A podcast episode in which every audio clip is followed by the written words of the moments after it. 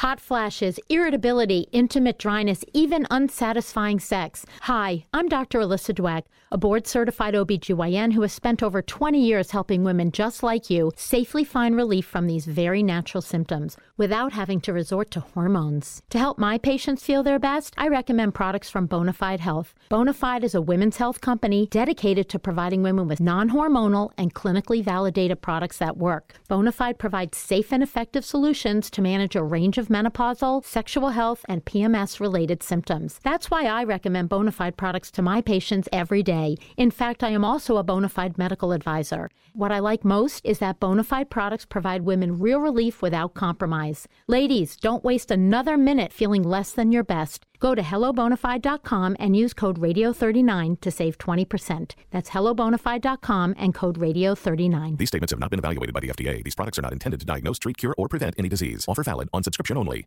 Te preocupas por la salud de tu familia y hoy un sistema inmunológico fuerte y una mejor nutrición son más importantes que nunca. Es por eso que los huevos Egglands Best te brindan más a ti y a tu familia. En comparación con los huevos ordinarios, Egglands Best te ofrece 6 veces más vitamina D y 10 veces más vitamina E, además de muchos otros nutrientes importantes, junto con ese delicioso sabor fresco de granja que a ti y tu familia les encanta. No son tiempos ordinarios, entonces, ¿por qué darle a tu familia huevos ordinarios? Solo Egglands Best. Mejor sabor, mejor nutrición, mejores huevos. Durante años, se pensó que el Yeti vivía en los Himalayas. ¡Bienvenidos al Himalaya! Hoy, después de una extensiva investigación, sabemos que no es así. El Yeti está en México. Y este es su espacio. Yo, check this out.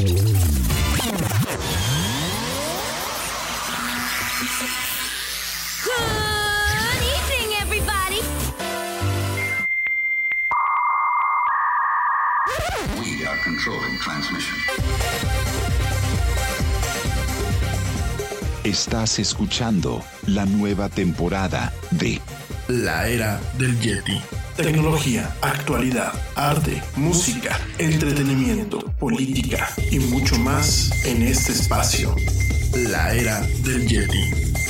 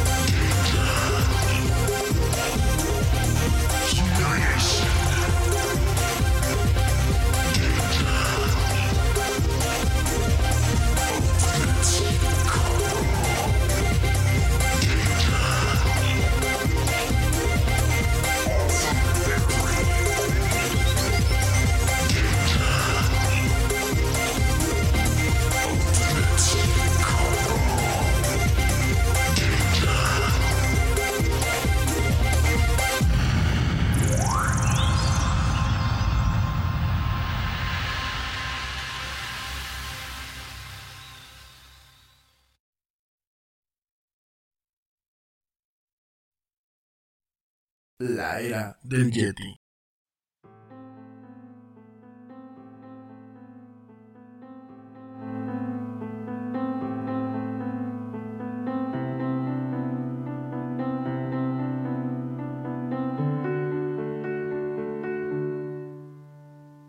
Oh, a little adventure is all I really need.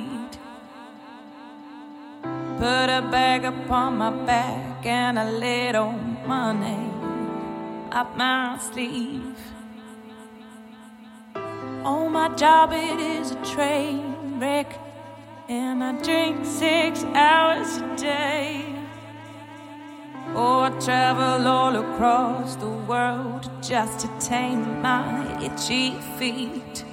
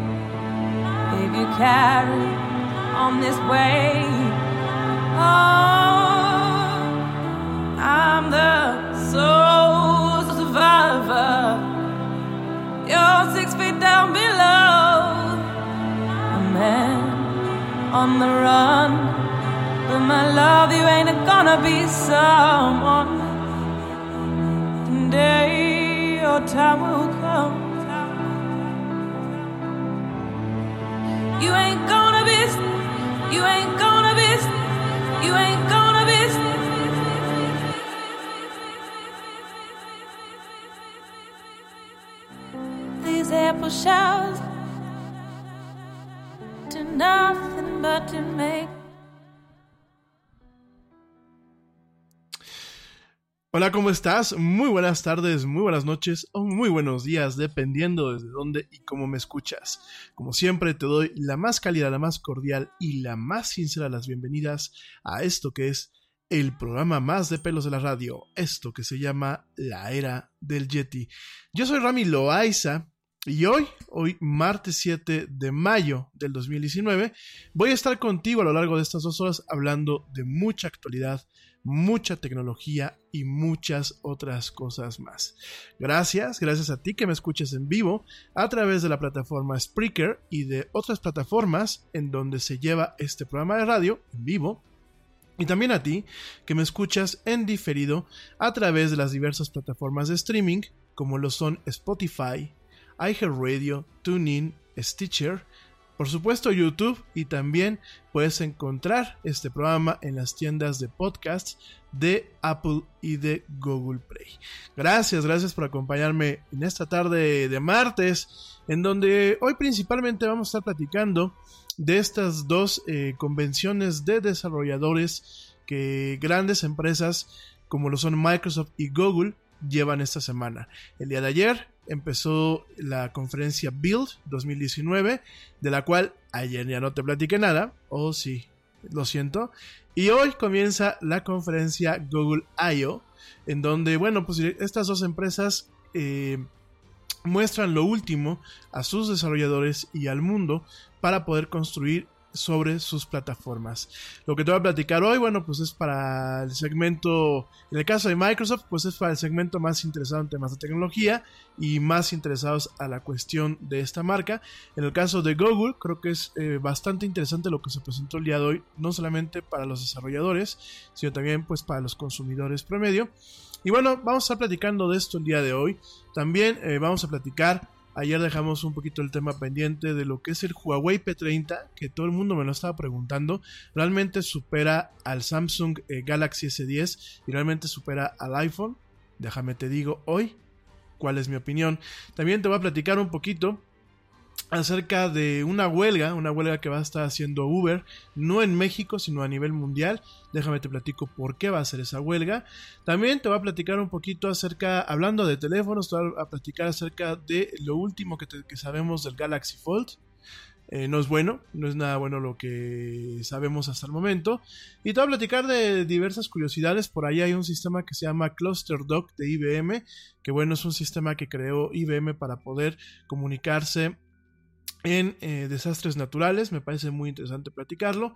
Por ahí te va a platicar del youtuber ayer estábamos comentando al final del programa, que bueno, pues fue condenado a 10 años de cárcel por pedir videos explícitos a menores de edad, lo cual eh, me va a servir para platicar un poquito contigo acerca de qué precauciones puedes tomar en torno a cuidar a tus hijos cuando eh, ellos pues tienen contacto con todo lo que son redes sociales y en general con el internet.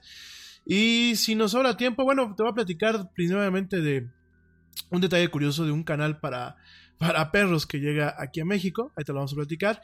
Y eh, voy a platicarte también de algunas cuestiones de marcas, de Disney que anuncia su calendario de estrenos, eh, de lo que va a pasar aquí en México en cuanto a un posible servicio económico de Internet que está a punto de lanzar Facebook. Parece ser que, bueno, pues Mark Zuckerberg se le quiere poner al tú por tú en contra a lo que es el señor Carlos Slim. Y bueno, varias cosas más, varias cosas más que vamos a estar platicando el día de hoy en, en esta emisión. Antes que nada, bueno, pues quiero como siempre mandar saludos a toda la gente que me escucha, que ayer no, los mandé. Quiero mandar saludos a la teacher, que ya me está por ahí escuchando. Te mando un beso, te mando un abrazote. Gracias, mi teacher.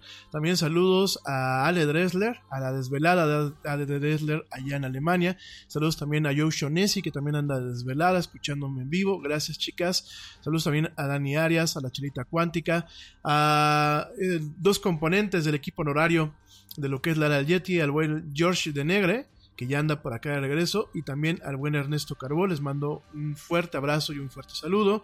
Gracias también y saludos. Bueno, pues en... Eh, a Pablito Marín, que no pude estar con él la, semana pasada, espero verte por esta semana, a mi primo Edgar, saludos también a Michel eh, Saucedo, saludos también a eh, Luna de Sanz, saludos también a Lulu Chávez, que también por ahí me está escuchando, eh, saludos también, espérenme, espérenme, espérenme, espérenme, ahí voy.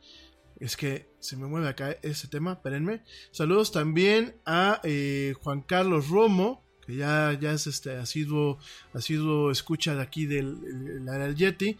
Saludos a eh, Juan Carlos Soto Apodaca, a Ezio Venegas, a Efraín Garza de Buen Rostro, a Alejandro Ramírez, a Nayib Nava, saludos a Maggie Castillo, a Eduardo García, a Paco Alvarado, a Paco Valverde, a Alan San Vicente, a Esperanza Flores Loesa, a Javier Maximiliano.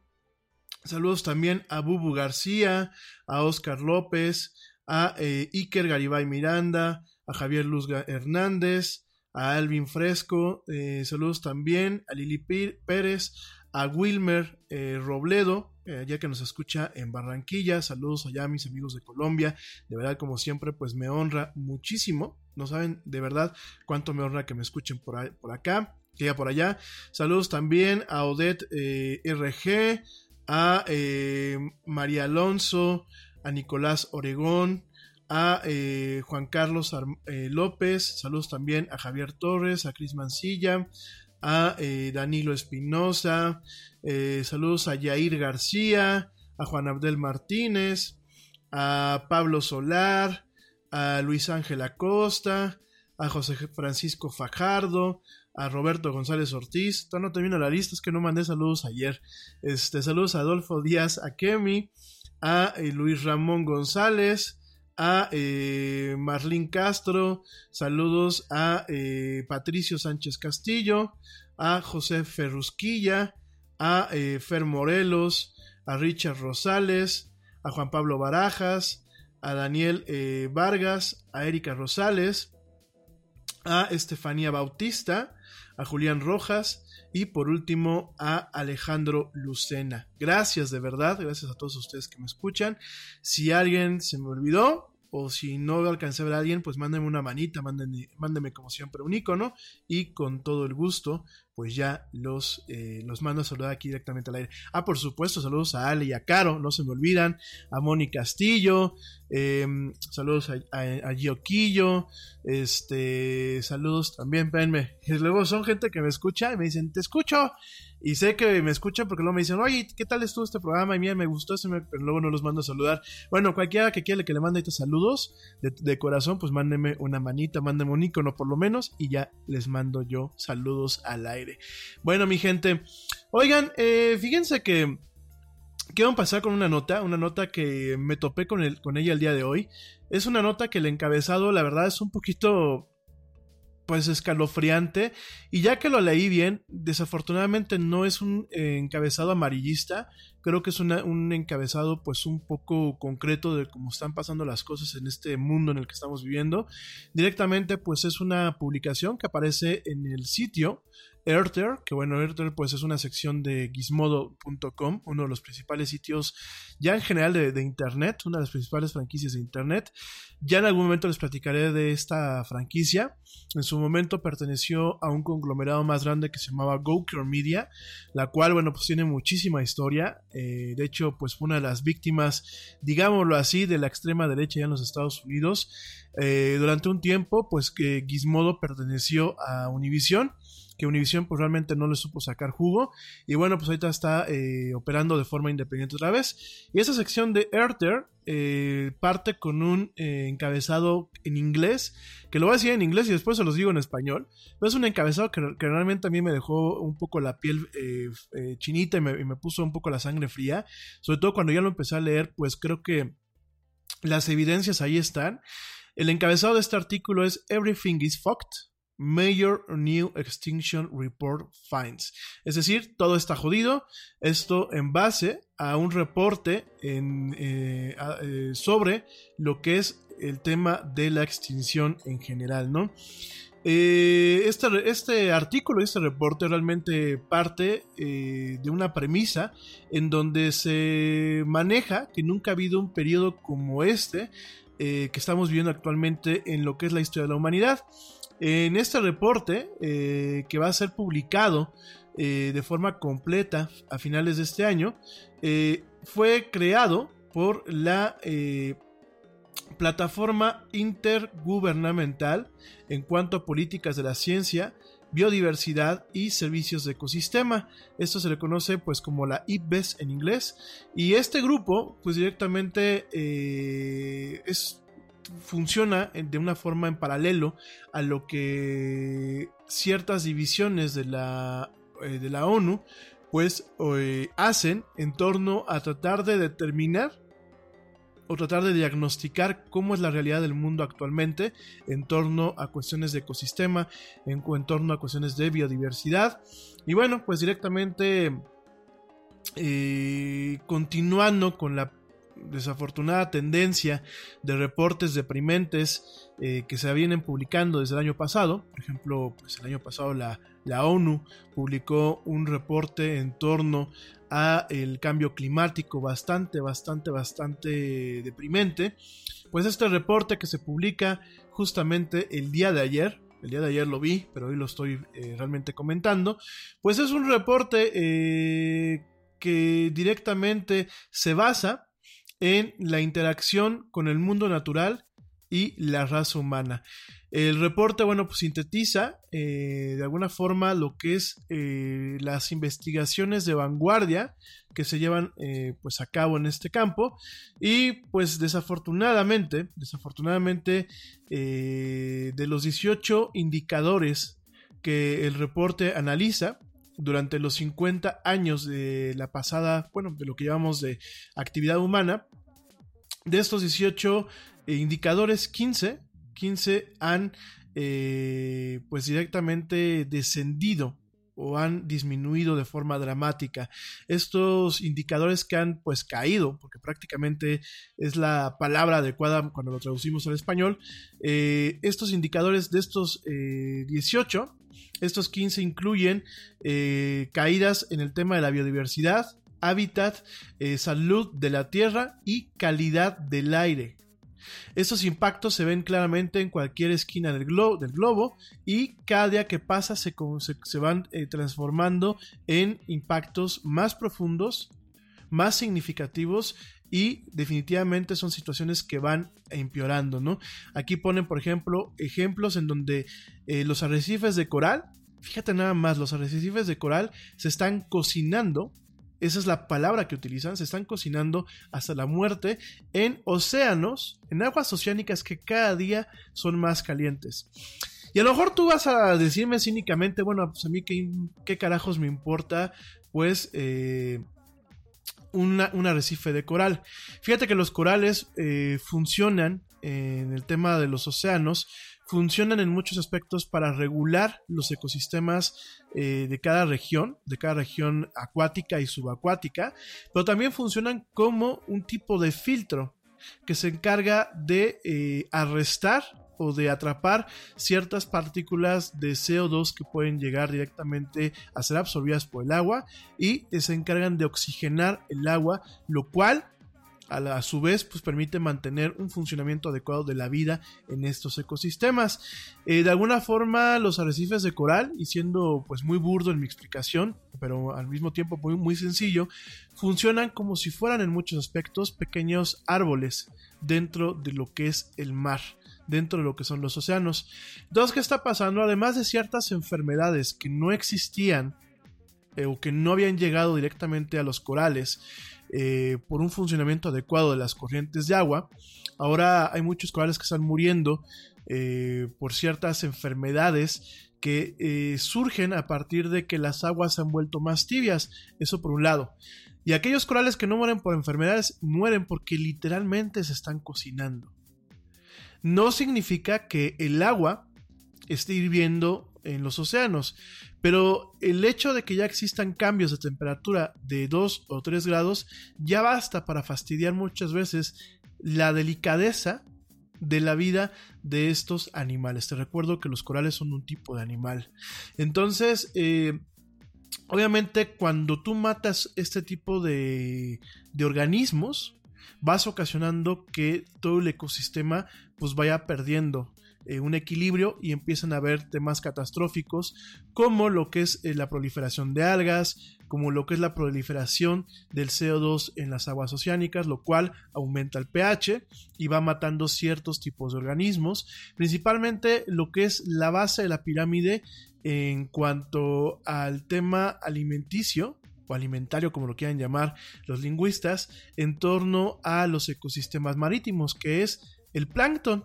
Te recuerdo que en el que el plancton son pequeños organismos que los encontramos en dos en dos tipos principales, lo que es el fitoplancton, que principalmente eh, opera como un tipo de vegetal o como de un origen vegetal, y el zooplancton, que bueno, pues opera eh, a partir de un principio animal, ¿no? Ambos son pequeños microorganismos, ambos son organismos vivos, pero eh, bueno, hay de diferentes tipos de plancton, hay millón especies, dentro de estos dos géneros. Y el plancton, pues es, digámoslo así, la unidad más básica para que los seres eh, del contexto eh, acuático puedan alimentarse, ¿no? Y de ahí, de ahí van para arriba. Hay ciertos peces que se alimentan pues de cangrejitos, hay cangrejitos que se alimentan pues directamente del plancton, eh, de los peces que se alimentan de los cangrejitos o de los camarones, pues obviamente se alimentan organismos más grandes como pueden ser medusas, como pueden ser pues ya peces como tiburones, lo pueden ser ya más adelante, bueno pues ya delfines, lo que son mamíferos como obviamente los delfines que te acabo de comentar, eh, las ballenas, las orcas, los leones marinos, inclusive aquellos eh, organismos, aquellos seres vivos que no directamente viven debajo del mar, pero que sí dependen del ecosistema acuático, como lo pueden ser las gaviotas, como lo pueden ser ciertos tipos de tucanes, en fin. Eh, realmente el darle hoy en día el pegarle a un ecosistema, muchas puede afectar los demás, ¿no? Eh, por ejemplo, bueno, pues es en el tema de los corales, también los eh, bosques tropicales, pues ya directamente estamos teniendo una, una estrepitosa caída en lo que es la existencia de estos eh, bosques tropicales que cuando no son totalmente talados de forma indiscriminada y de forma inclusive en ocasiones ilegal, muchas veces se están convirtiendo en granjas. bueno, pues, también han habido eh, enfermedades que han estado de alguna forma acabando incluso con eh, entes anfibios. Eh, en general, o sea, realmente el panorama no es nada alentador. De hecho, un ecologista que se, que se llama Joseph Setele, que es un ecologista jefe en el centro Helmholtz, perdón, Helmholtz para, el, para investigación ambiental, eh, pues directamente comenta que eh, la vida en la Tierra se está deteriorando rápidamente a nivel mundial, ¿no? Actualmente, pues estiman que hay 8 millones de especies eh, de plantas y animales en la Tierra. Actualmente, los anfibios son aquellos que han sido mayormente golpeados por las actividades humanas, con cerca de un 40% de todas las especies de anfibios actualmente bajo amenaza. Sin embargo, pues no hay, no hay eh, grupos de plantas o animales que realmente pues no estén amenazados por nuestras actividades eh, indiscriminadas y que no estén amenazados por eh, la forma en la que estamos llevando las cosas actualmente, ¿no? Ese reporte pues continúa y advierte que más de un millón de especies podrían ser borradas totalmente de la faz de la Tierra si la humanidad eh, se mantiene operando como está funcionando actualmente. Y bueno, pues realmente el status quo que se tiene actualmente tampoco es eh, totalmente sostenible, ya que cerca de 500 mil especies de tierra eh, ya no tienen suficiente hábitat para un tema de sobrevivencia, perdón, de supervivencia a, a largo plazo, ¿no? actualmente, pues los humanos tenemos o existimos y hemos alterado tres cuartas partes del globo. Fíjense nada más, tres cuartas partes del globo han sido alteradas por nosotros.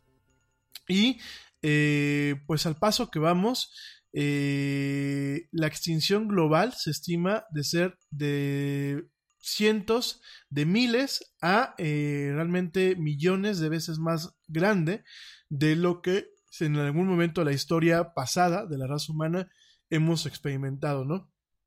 En este sentido, eh, estas caídas significan que el mundo está prácticamente a pasitos de alcanzar, eh, bueno, de perder realmente, de perder ciertos objetivos en torno a la preservación de la biodiversidad que se plantearon por eh, las Naciones Unidas.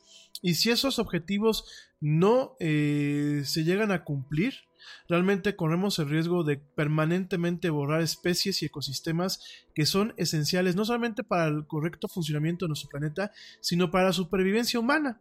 En ese reporte, por ejemplo, se muestra que eh, cerca de entre 235 mil y 577 mil millones de dólares en cosechas y en cierto tipo de plantas, cerca de lo que es el 22% de lo que son eh, sembradíos a nivel mundial, están en riesgo debido a la pérdida de polinizadores como lo son las abejas, mientras que la degradación de la tierra ha aumentado la productividad, que ha, eh, disminuido la productividad en otras partes del mundo. Em, con la población mundial es, eh, ya cerca de alcanzar los 9 mil millones para 2050, la conservación pues realmente ya va más allá de un tema progre o de un tema de feeling, sino realmente pues es un tema también para nosotros poder preservar eh, aquellas cuestiones que mantienen viva a la raza humana y sobre todo pues es un tema de garantizar que pues todo el mundo tiene suficiente alimento para comer, ¿no?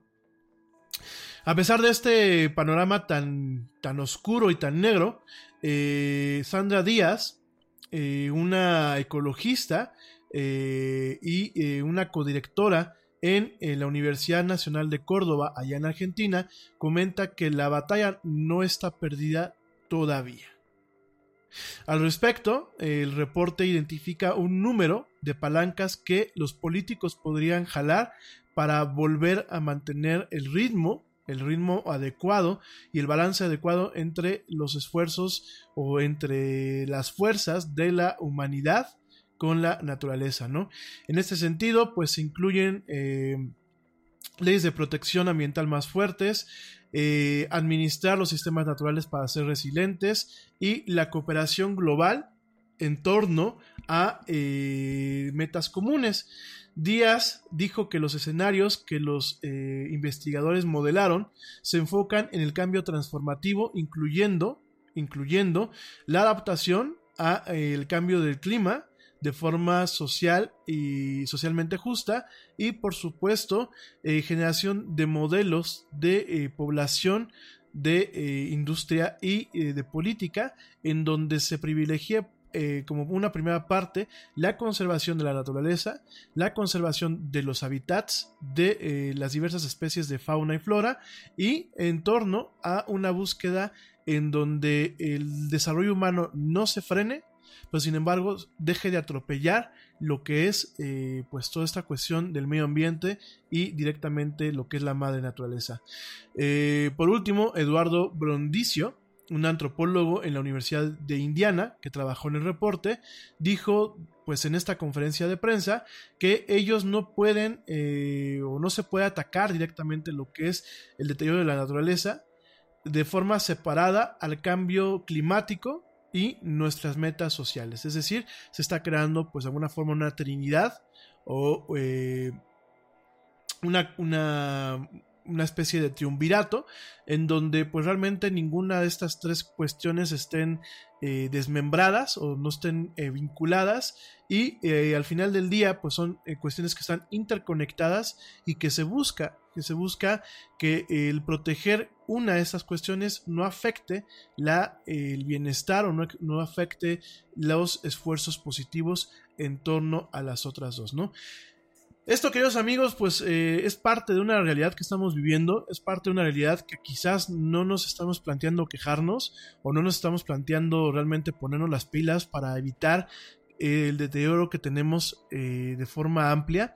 Sin embargo, es una realidad que está aquí, y que entre antes realmente tomemos cartas en el asunto y que realmente como sociedad no solamente esperemos a que los gobiernos hagan su chamba, porque está claro que, eh, por ejemplo, mi gente que me escucha en Estados Unidos y mi gente que me escucha aquí en México, está muy claro que nuestros gobernantes, pues por lo menos en este periodo, no tienen realmente ni un mínimo de interés en realmente en proteger pues el medio ambiente, ¿no?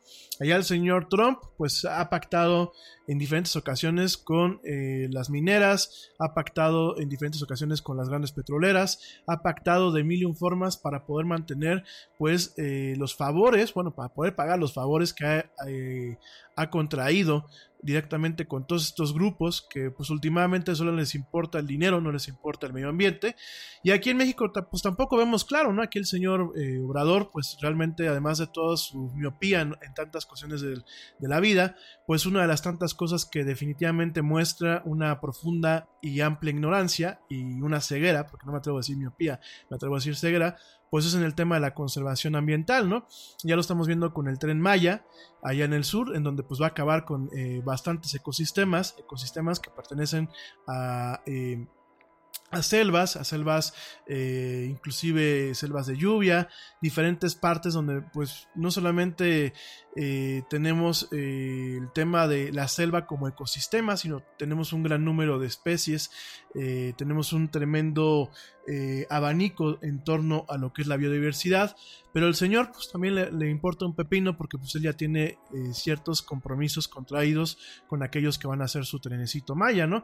Además de que el señor pues por ejemplo cuando está en campaña, que lo dijimos el año pasado y creo que algunos de los escuchas se molestaron, pues el señor se había quejado que porque las turbinas eólicas directamente allí en el rumbo de la rumorosa, no le gustaban, cafeaban el panorama, que no servían para nada, ¿no? O sea que la energía eólica pues, realmente no funciona, ¿no? Y lo que vemos, y realmente nuestros amigos en Estados Unidos quizás me entiendan, vemos a dos presidentes que representan a la parte más, más burda, más ignorante, más idiota de, la, de las sociedades, eh, eh, tanto norteamericana como mexicana, ¿no? La parte más resentida, la parte que definitivamente no le importa nada más que ellos mismos y que quiere ver a sus países pues totalmente quebrados, que quiere ver a sus países pues eh, perdiendo biodiversidad con tal de hacer disque sonar o hacer eh, escuchar su voz, ¿no? Una voz, bueno, plagada de eh, horrores de ortografía, de falta de conocimiento y de una ignorancia brutal, ¿no? Y el problema es que, bueno, México, como en muchos estudios se han planteado, pues es uno de los países con mayor biodiversidad a nivel mundial. Eh, el problema también es, pues, que eh, no solamente el señor Obrador se encarga de hacer tonterías, aquí en Querétaro, pues los gobernantes que tenemos aquí, el señor Luis Nava, que es presidente municipal, el señor Marcos Aguilar, que estaba eh, también como presidente municipal, pues han encargado permitir cortar árboles de forma indiscriminada cuando son realmente pulmones que necesita la ciudad, cuando no podemos dejar a un lado que el Bajío, lo que es el centro del, del territorio nacional, para la gente que me escucha de fuera, es una región tremenda, es una es una región que pues es semidesértica, ¿no? Y mucho de lo que se ha logrado para poder tener urbes eh, operacionales, pues es a, partir de, eh, de, poder plantar árboles, ¿no? Inclusive, pues, eh, parte de mantener los ecosistemas productivos en esta zona, porque hay que recordar que el Bajío, pues es uno de los principales productores de brócoli, de fresa, de aguacate, que por cierto, Hoy nos despertamos aquí en México con la nota de que el, el kilo de aguacate eh, ya estaba cerca de los 80 pesos. Oiga nada más usted. En fin. Y este. Y bueno, pues es una zona muy productiva de lo que es la República Mexicana, ¿no? Y tú me vas a decir, bueno, ¿qué tiene que ver los árboles en Querétaro eh, con todo lo que pasa en esta zona? Bueno, pues es que no solamente son los árboles, es el cuidado con la tierra. Hoy en día, eh, por esta cuestión de desarrollo urbano indiscriminado y mal planeado, se están acabando con suelos que realmente son fértiles, que realmente podrían servir para poder eh, cultivar y cosechar alimentos, pues bueno, eh, últimamente se han eh, explotado en torno del desarrollo principalmente habitacional, se han pues obviamente también descuidado el tema de los mantos acuíferos, se ha habido una sobreexplotación de todos los pozos que tenemos aquí alrededor, no solamente en Querétaro, sino bueno, en varias partes de Guanajuato. Y en... This podcast is brought to you by ESET, the global leaders in cybersecurity. ESET business solutions range from endpoint and mobile security to encryption, two-factor authentication, and advanced threat detection. And they've just introduced their new endpoint security management platform called ESET Protect. The ESET Protect business security bundles take security to a whole new level. For small businesses and MSPs, I recommend ESET Protect Advanced to cover all your security bases. ESET Protect Advanced includes endpoint protection, cloud sandboxing for advanced threat detection and prevention, full disk encryption, file server security, and cloud based console. Right now, you can save 20% with this limited time offer. So you're not only getting best in class cloud managed protection against advanced attacks, you're enjoying a significant discount. Not yet convinced? Don't worry. You can also get a free trial and an interactive demo at business.eset.com/radio. Get 20% off ESET's new business cybersecurity bundle, ESET Protect Advanced, at business.eset.com/radio. Nada es más importante que la salud de tu familia, y hoy todos buscamos un sistema inmunológico fuerte y una mejor nutrición. Es por eso que los huevos Egglands Best te brindan más a ti y a tu familia. En comparación con los huevos ordinarios, Egglands Best te ofrece 6 veces más vitamina D y 10 veces más vitamina E, además de muchos otros nutrientes importantes, junto con ese sabor delicioso y fresco de la granja que a ti y a tu familia les encanta. Todos queremos lo mejor para nuestras familias. Entonces, ¿por qué no los mejores huevos? Solo Egglands Best. Mejor sabor, mejor nutrición, mejores huevos. En varias partes de Michoacán. Y bueno, realmente nos estamos metiendo en problemas y en camisas de once varas, que al rato los políticos ya sabemos cómo son, ¿no? Allá arriba, allá en los Estados Unidos, aquí mismo, eh, en vez de, reconocer que ellos tienen responsabilidad, pues van a agarrar y van a decir, no, pues fue el periodo pasado, no, pues fue el gobernante pasado, no, pues fue el presidente pasado. Pero la bronca en la que vamos a estar metidos, nadie nos las va a quitar. O sea, nadie. O sea, cuando no tengamos realmente qué comer, porque ese es el riesgo al que estamos llegando, y aunque tengamos dinero, no nos va a alcanzar para poder comprar el poco y escaso alimento que pueda haber, pues no va a servir de nada que un político diga, yo no fui. Así como dicen, el palo dado ni Dios lo quita, y nos vamos a tener un palo bien metido, perdónenme la expresión, y como dice mi madre, nos vamos a querer jalar una oreja y no nos vamos a alcanzar la otra. Entonces, mi gente, tenemos la, verdad como sociedad tenemos mucha chamba. La chamba empieza con los pequeños detalles, tener cuidado con la basura, tratar de separarla, también tratar de ser decentes con la gente que recoge la basura. Hoy estaba viendo por ahí un comentario en donde decían que aquí, aquí, en Querétaro la gente que recolecta la basura ya van varias veces que se pican con las jeringas. Amigos, no sean así pongan el maldito tapón a las jeringas y si son jeringas, por ejemplo, de insulina o de alguna medicina que ustedes tienen que aplicar, bótenlas en, un, en una botella o en una parte donde no puedan afectar a esas personas. Oigan, hay que tener un poquito de consideración. Intentemos separar la basura. Cuando salimos con nuestros mascotas, pues por favor saquen las bolsas y recójanla. De verdad es penoso que aún así en las zonas residenciales donde supuestamente vive gente con dinero, entre comillas, saquen y les valga un pepino que los perros caguen por todas partes. Ya no es un tema de por fastidiar, la caca de sus perros al final del día se seca y después el viento eh, se lleva ese polvo y es un polvo que nos atañe a todos. Es que por favor no seamos inconscientes y de verdad eh, dejemos de buscar las propuestas solamente de cuánta lana nos va a dar el gobierno. Para eso trabajamos, quien no quiera trabajar, bueno, en un mundo perfecto, quien no quiera trabajar, pues yo lo estaría eh, mandando a la hoguera o mandando un horno, porque esa gente no va a servir nunca, ¿no? Desafortunadamente el mundo no es perfecto, pero pues la gente que trabajamos, la gente que de alguna forma podríamos ejercer más el poder, porque somos los que pagamos impuestos, no solamente hay que concentrarnos en las palabras bonitas, realmente hay que exigir que se presenten programas en torno a la protección ambiental. Aquí no solamente en Querétaro, en todas partes. Y exigirle al gobierno que entre, porque nos queda claro que esos seis años van a ser perdidos. O sea, el gobierno aquí no sirve, al igual que los cuatro años allá en, Estados Unidos han sido cuatro años fatales. De hecho, bueno, pues ya vimos que las bolsas cayendo por esta bronquita eh, comercial con uno de los socios principales que es China, que lo que siempre hemos platicado, ¿no? Yo creo que al señor Trump se le olvida o se hace tonto y no se acuerda o sencillamente no está al tanto de que los chinos son eh, uno de los países con eh, la principal tenencia de bonos de deuda de los Estados Unidos y que en un, en un arranque de, pues de ira tranquilamente podían ejecutar esos, esos bonos y poner a los Estados Unidos en una situación muy comprometida para poder afrontar a esa deuda, ¿no? Entonces, pues tenemos allá arriba un gobierno que realmente son, ha sido cuatro años que han sido cuatro años de la fregada han sido cuatro años totalmente perdidos. Aquí en México desafortunadamente nos van a tocar seis. Y si a alguien no le parece lo que yo digo, pues tranquilamente pueda apagar la transmisión. Nadie los obliga a escuchar mi programa. Es mi opinión, pero aparte es una opinión que está fundamentada con los hechos, con las cifras y con lo, pues directamente con los datos duros, ¿no?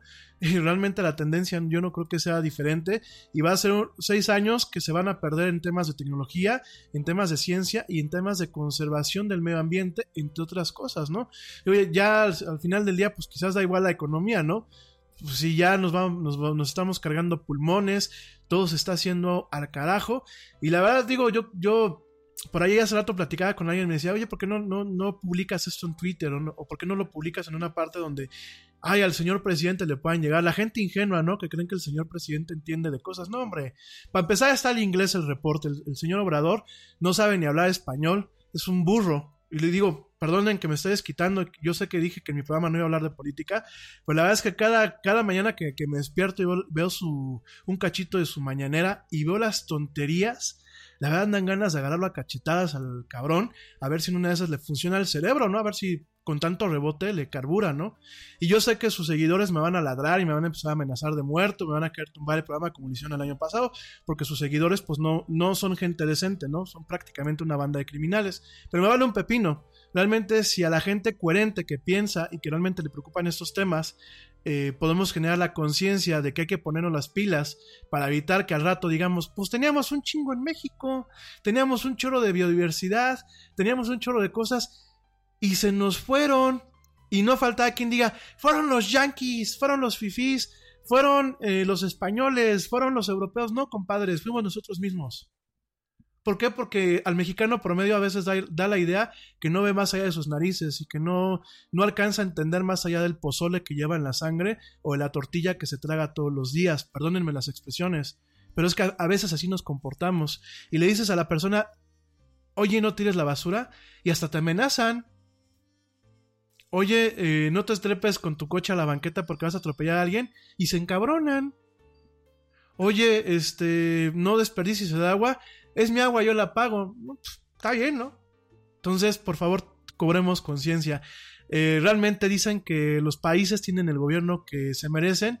Yo pienso que, este, que el gobierno que tenemos actualmente y los pasados que han sido también muy malos, que tampoco podemos dejar al lado la gestión del señor Peña Nieto, que ha sido una de las peores, me parece que a nivel mundial. Eso sí, este, todo el show que montaban para varias cosas. Pero al final del día, yo no creo que México nos merezcamos esa clase de gobiernos. Yo creo que realmente estamos haciendo malas cosas y dejando que ciertos grupos tomen decisiones que realmente creo que a los demás pues no, no nos, no nos favorecen, ¿no? Pero tampoco nos hemos dado a la tarea de tomar, de poner el ejemplo, de realmente ponernos eh, las pilas y realmente eh, profesar las cosas, bueno, enseñar con el ejemplo.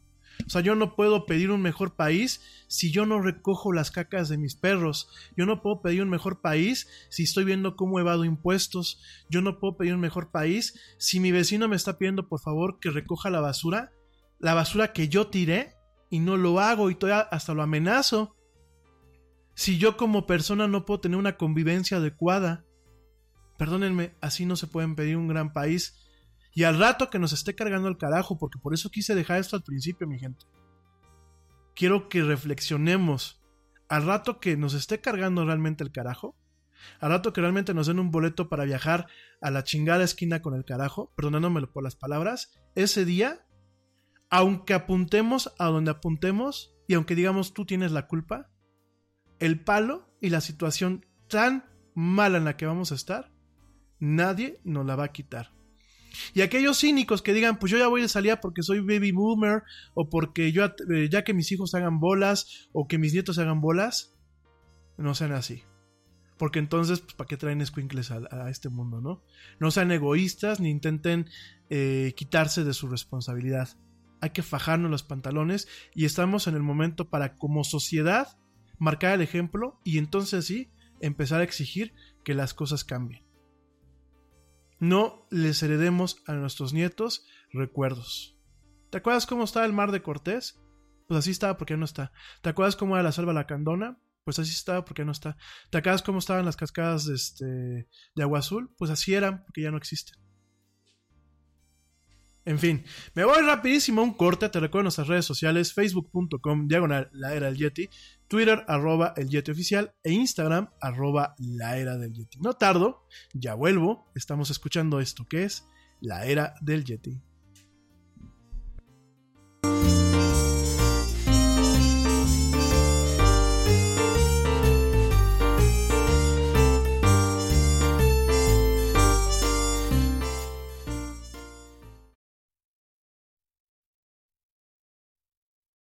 Check this out. Este corte también es moderno. No te vayas.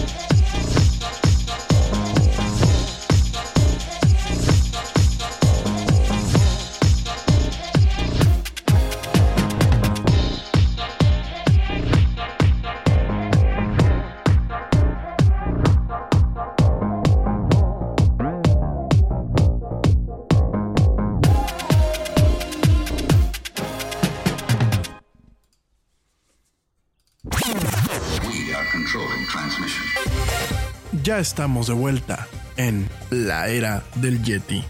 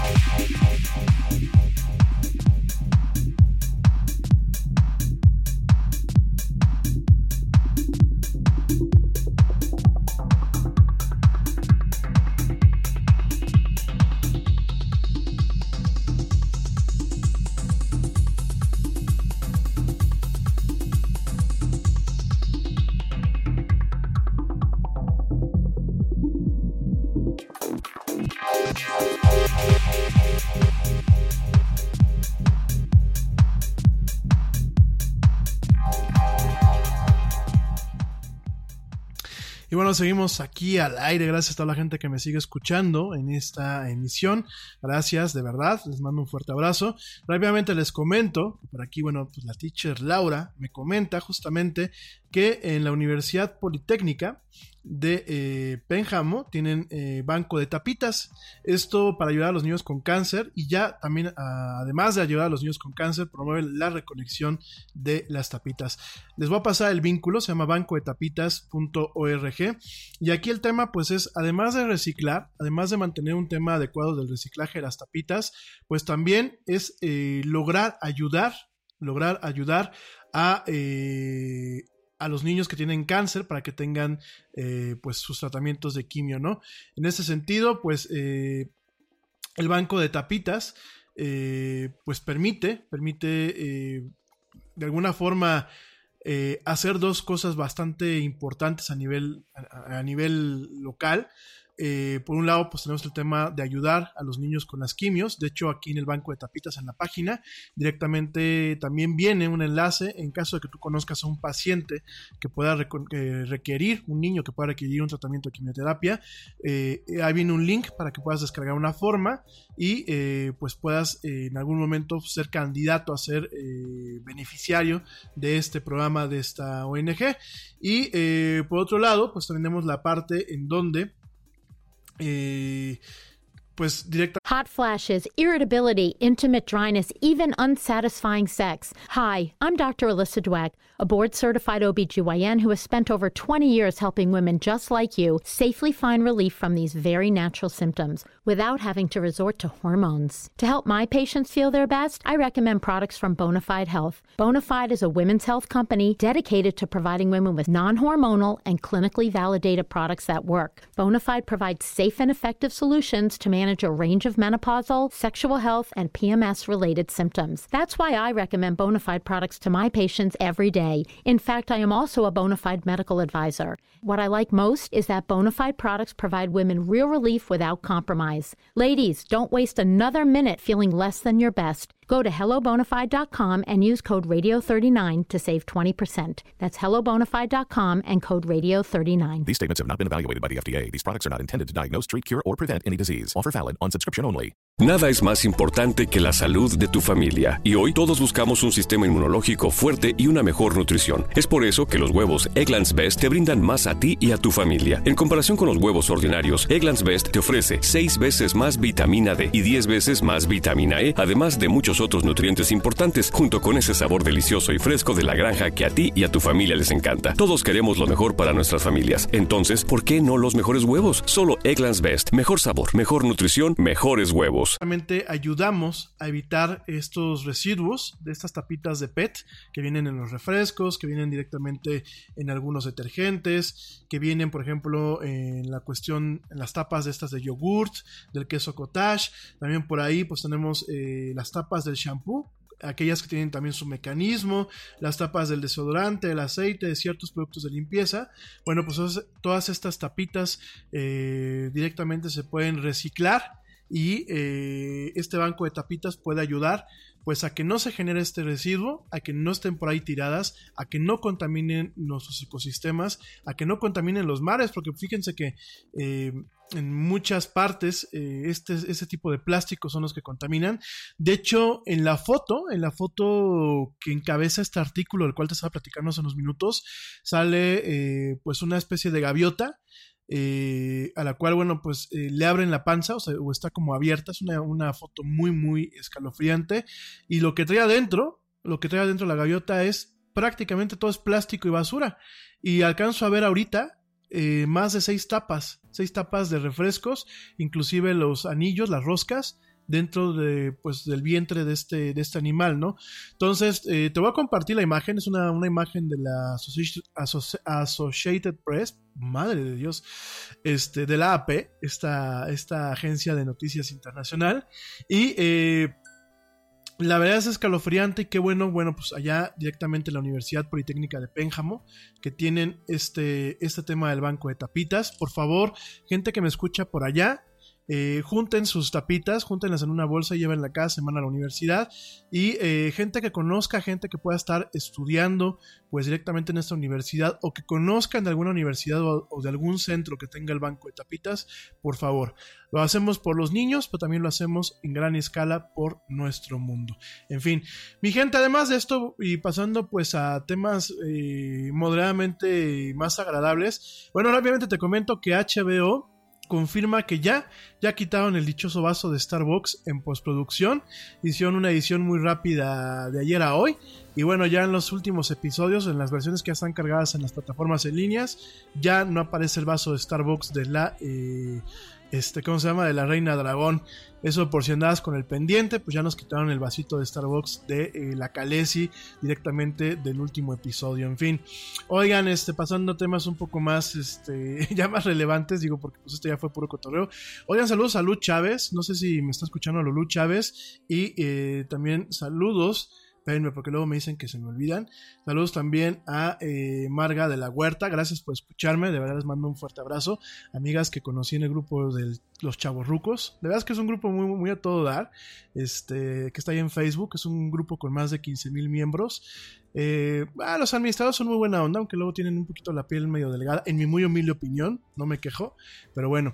Oigan, eh, fíjense que del, teléfono Samsung, porque algunos de ustedes me estaban preguntando de temas de teléfonos y eso, ¿se acuerdan del Galaxy Fold? Que pues tendría que haberse lanzado hace un par de semanas. Pam, pam, pam. Pues fíjense que en una carta reciente, en un correo reciente que directamente Samsung envió a aquellos que preordenaron este dispositivo, pues de alguna forma nos da a entender que no tienen idea, fíjense nada más, Samsung no tiene idea de cuándo realmente este dispositivo va a ver la luz del día y va a salir al mercado. Si no escuchaste las emisiones pasadas, te recuerdo que este Galaxy Fold, ojo, no es el Galaxy S10 que ya está en el mercado. El Galaxy Fold era el primer teléfono que pues de alguna forma era totalmente transformable. Era en un modo pues un teléfono común y corriente y después lo abrías como si fuera un libro y se convertía en una tableta. Era un teléfono que bueno pues eh, muy ambicioso en torno al tipo de tecnologías que se están utilizando en su desarrollo y en su fabricación. El tema de los paneles, eh, de, el panel eh, del display, que es totalmente con una tecnología que se llama OLED. Ya te expliqué eh, hace unos programas acerca de esta tecnología. El tema de los mecanismos para poderlo abrir y cerrar. Eh, el tema de tantas cámaras en un solo teléfono. Estamos hablando de casi seis cámaras en un mismo aparato. Y bueno, realmente era un aparato muy ambicioso, o bueno, lo sigue siendo, no lo sé.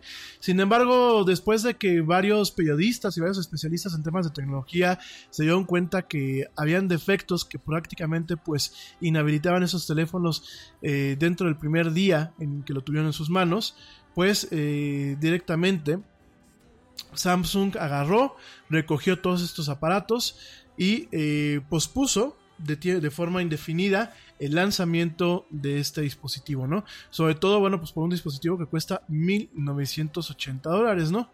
En este sentido, en el caso de los Estados Unidos, lo que son las regulaciones de la eh, Comisión eh, de, Federal de Comercio, la FTC, requieren que una compañía pues man, saque a, mercado un dispositivo que ya fue de, alguna, de alguna forma puesto eh, a la disposición de las preórdenes dentro de un tiempo en específico. Y si no puede debe de contactar a los consumidores para permitirles que cancelen la preorden o solicitar que les den a ellos su consentimiento explícito para eh, mantenerse pues de alguna forma en la lista de espera no para Samsung pues el deadline que tenían era el 31 de mayo eh, aparentemente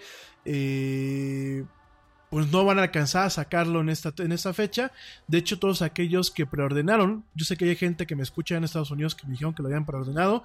Chicos, si ustedes no responden el correo que les mandó Samsung para finales de este mes, eh, sus órdenes van a estar automáticamente canceladas, ¿no?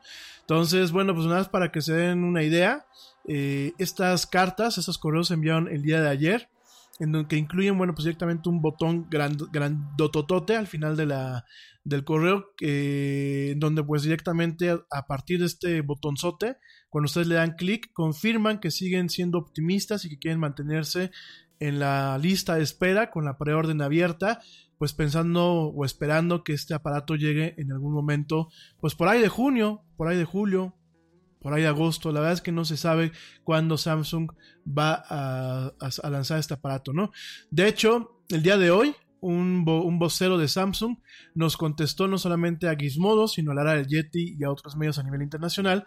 Comentó que Samsung Electronics America está comprometido a mantener a sus clientes informados en el estatus de, su eh, preorden del Galaxy Fold y mientras continúan haciendo progreso en mejorar el Galaxy Fold, una nueva fecha de lanzamiento no ha sido anunciada. Por lo tanto, eh, recientemente hemos contactado a todos aquellos que mantienen una preorden para proveerles a ellos información en sus opciones conforme avanza el desarrollo y el lanzamiento al mercado de este ambicioso eh, proyecto. En fin, solamente para que lo sepas, este teléfono, este teléfono, el Galaxy eh, Fold, ese teléfono que era tableta y teléfono al mismo tiempo, pues sigue demorado, ya que pues una cosa es mostrarlo a la prensa y una cosa es mostrarlo dentro de condiciones controladas y otra cosa es soltar un teléfono de estos con suficientes partes móviles y suficientes cosas que pueden salir mal y esperar en una escala global que funcione bien, ¿no? En fin, de todos modos vamos a seguir al pendiente de esos teléfonos. Te recuerdo para la gente que le puede llegar a interesar, este aparato en un lanzamiento inicial solamente sería en parte de Europa y en Estados Unidos y va a costar la friolera de 1980 dólares. Nada más para que lo sepas. En fin.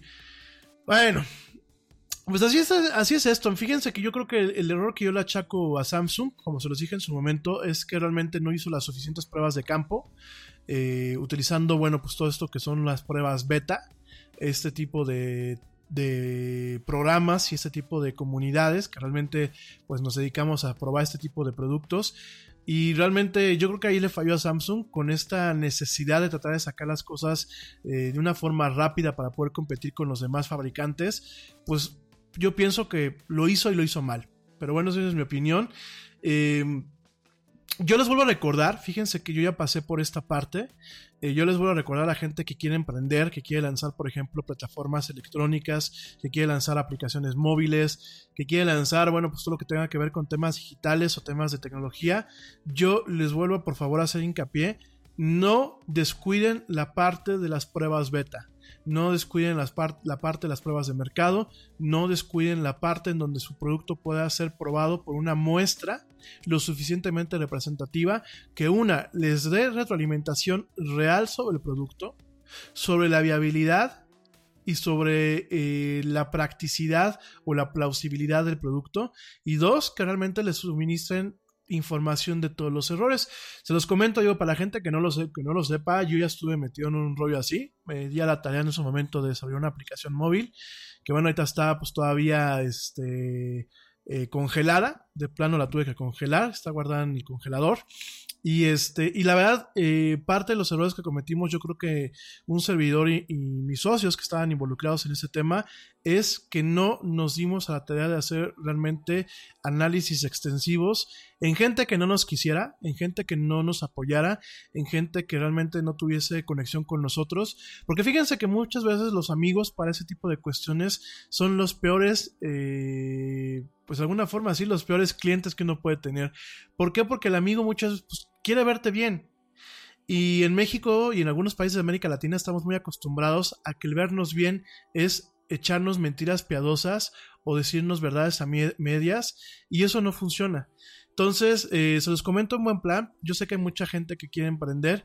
Eh, sí, se hacen varios grupos. De hecho, dentro de los manuales de investigación se manejan diferentes grupos. Hay grupos que son familia y amigos. Hay, grupos que son directamente desconocidos. Y, se van haciendo grupos. y obviamente se van planteando para cada tipo de producto, para cada tipo de necesidad.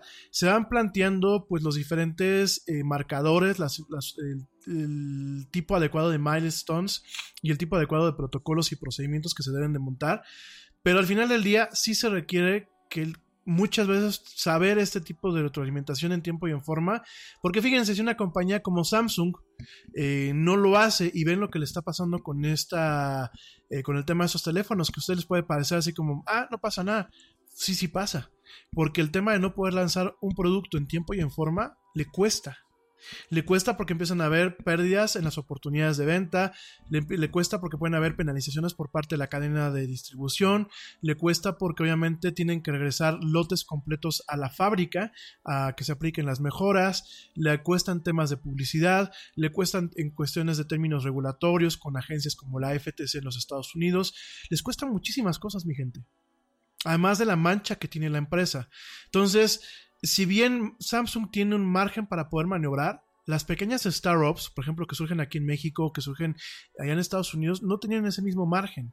Entonces, por favor, en ese sentido, yo sí les, les invito a la gente que está montando ese tipo de plataformas, de servicios, de cuestiones, realmente hagan las pruebas necesarias y váyanlas haciendo en los pasos adecuados para no invertir en caso de que algo les demuestre que no funciona, ¿no? Yo les quiero compartir rápidamente mi experiencia. Creo que uno de los primeros errores que nosotros cometimos fue que el focus group que hicimos con, para lanzar la aplicación, para empezar a desarrollarla, lo hicimos con gente que últimamente pues estaba vinculada a nosotros. Era gente que eran contactos, amigos y, pues ahora sí que amistades, eh, familiares de los que estábamos involucrados en el proyecto. Y ellos en vez de decirnos, oigan, su competencia principal es Google, Oigan, su, su competencia principal es Facebook. Eh, ¿Están seguros de lo que están haciendo? Oigan, ¿por qué no lo manejan de otra forma?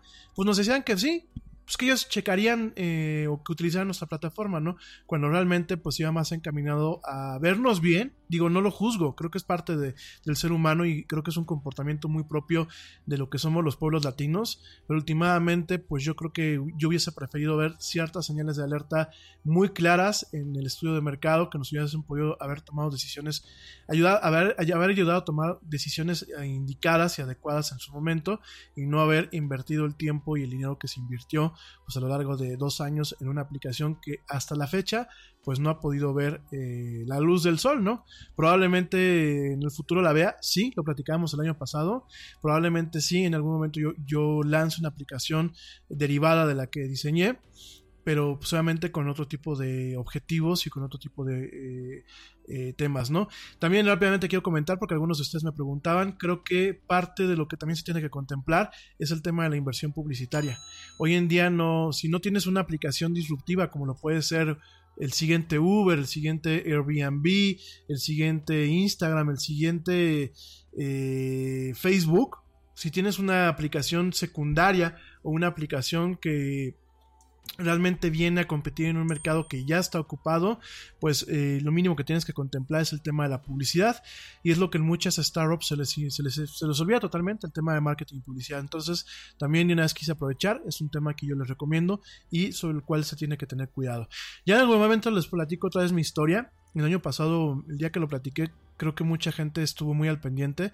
De hecho, me hicieron algunas preguntas. Este año, bueno, pues más adelante les platico mi experiencia, sobre todo pues para que aprendan de ella y realmente eh, se pongan las pilas, porque yo creo que muchos de ustedes tienen excelentes ideas que pueden ser realmente el siguiente parteaguas, pero bueno, no solamente se basta tener en ocasiones una buena idea, sino también hay que tener la forma adecuada de ejecutarla.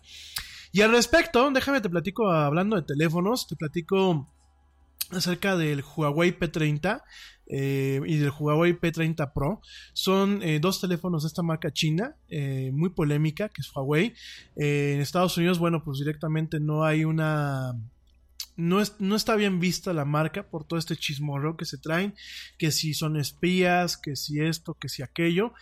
Aquí en México, en expertos como un servidor, mucho tiempo no fue, no fue bien vista porque muchos de los aparatos que Huawei manejaba pues eran aparatos muy malos, ¿no? Yo me acuerdo cuando tuve aquí mi modem de, de ADSL de Telmex, era marca Huawei y eran unos aparatos horrorosos, este, se sobrecalentaban fácilmente, eh, muchas de las opciones de configuración avanzadas venían bloqueadas, eh, son de mala calidad, perdían constantemente la conexión, por ahí en su momento también me tocó tener un, teléfono Huawei, muy chafita, eh, también lo odié, eh, casi casi estornudaba si se le rompía la pantalla que era de plástico. En fin, Huawei mucho tiempo tuvo, realmente tuvo mala, mala reputación, a pesar de que en la parte de lo que es el backend de telecomunicaciones, en todo lo que es equipo de infraestructura, pues es uno de los principales competidores a nivel mundial porque hace relativamente hablando buenos equipos en buen precio, ¿no?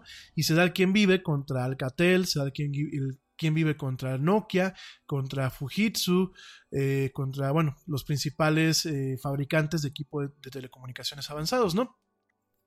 Sin embargo, pues lleva una temporadita esta empresa china que está haciendo teléfonos realmente, pero verdaderamente muy buenos.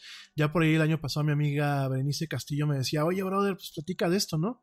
Oye, amigo, pues platica de, los teléfonos Huawei. Y lo hicimos muy por, muy por encima, sobre todo porque estábamos con la era, de, el, tiempito en donde Apple había lanzado sus iPhones nuevos. Sin embargo, bueno, pues muchos de ustedes me han estado platicando.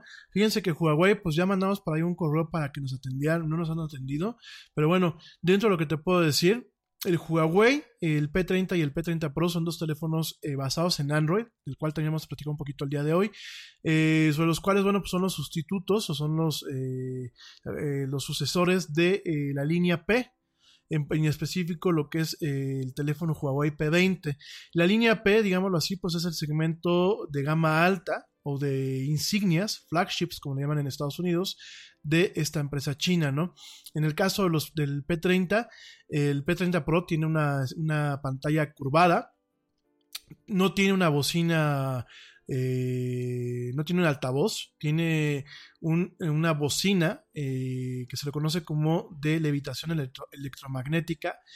Fíjense nada más, eh, en ese sentido yo tengo que reconocer que Huawei se puso las pilas con un, con un teléfono que ahorita te va a dar... Nada es más importante que la salud de tu familia. Y hoy todos buscamos un sistema inmunológico fuerte y una mejor nutrición. Es por eso que los huevos Egglands Best te brindan más a ti y a tu familia. En comparación con los huevos ordinarios, Egglands Best te ofrece 6 veces más vitamina D y 10 veces más vitamina E, además de muchos otros nutrientes importantes, junto con ese sabor delicioso y fresco de la granja que a ti y a tu familia les encanta. Todos queremos lo mejor para nuestras familias. Entonces, ¿por qué no los mejores huevos? Solo Egglands Best. Mejor sabor, mejor nutrición, mejor mejores huevos. Te preocupas por la salud de tu familia y hoy un sistema inmunológico fuerte y una mejor nutrición son más importantes que nunca. Es por eso que los huevos Egglands Best te brindan más a ti y a tu familia. En comparación con los huevos ordinarios, Egglands Best te ofrece 6 veces más vitamina D y 10 veces más vitamina E, además de muchos otros nutrientes importantes, junto con ese delicioso sabor fresco de granja que a ti y tu familia les encanta. No son tiempos ordinarios, entonces, ¿por qué darle a tu familia huevos ordinarios? Solo Egglands Best. Mejor sabor, mejor nutrición, mejores huevos. Mi veredicto con lo que me ha tocado ver,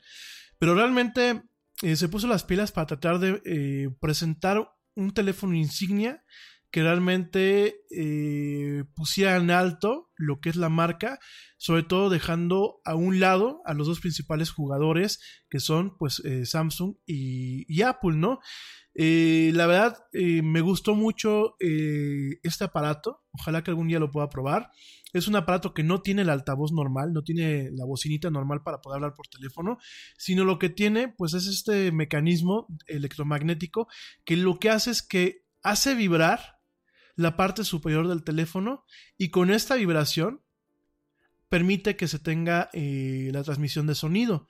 No es una tecnología nueva, de hecho hace muchos años sacaron unas bocinitas que las pegabas a las ventanas o las pegabas a las mesas de cristal y a partir de la vibración que producían en el material era como transmitían el sonido.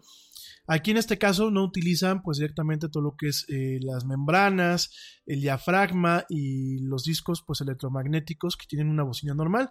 Aquí directamente pues es una forma de hacer vibrar eh, no solamente lo que es el cristal de la parte de arriba del teléfono, sino otros mecanismos que hay por dentro y eso es lo que transmite el sonido.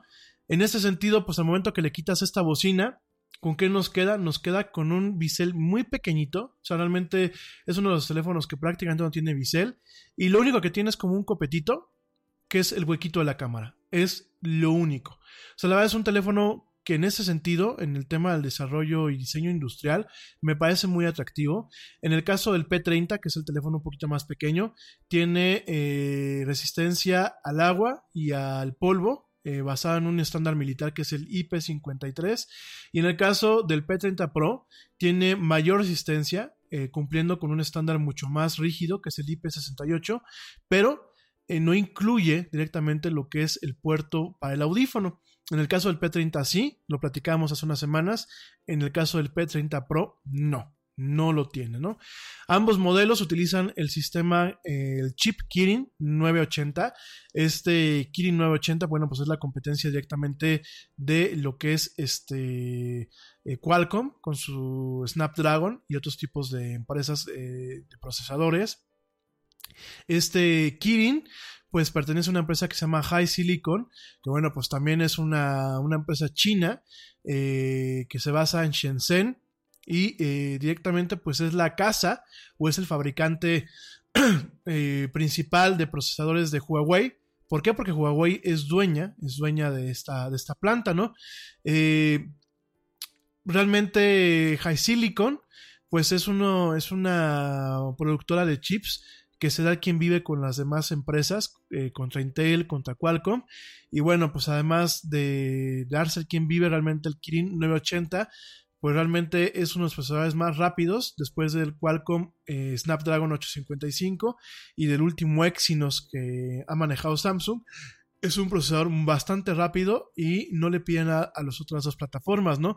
Este procesador, además de todo lo que tienen comúnmente los procesadores de los dispositivos móviles, también tiene núcleos especializados en el tema de inteligencia artificial, ¿no?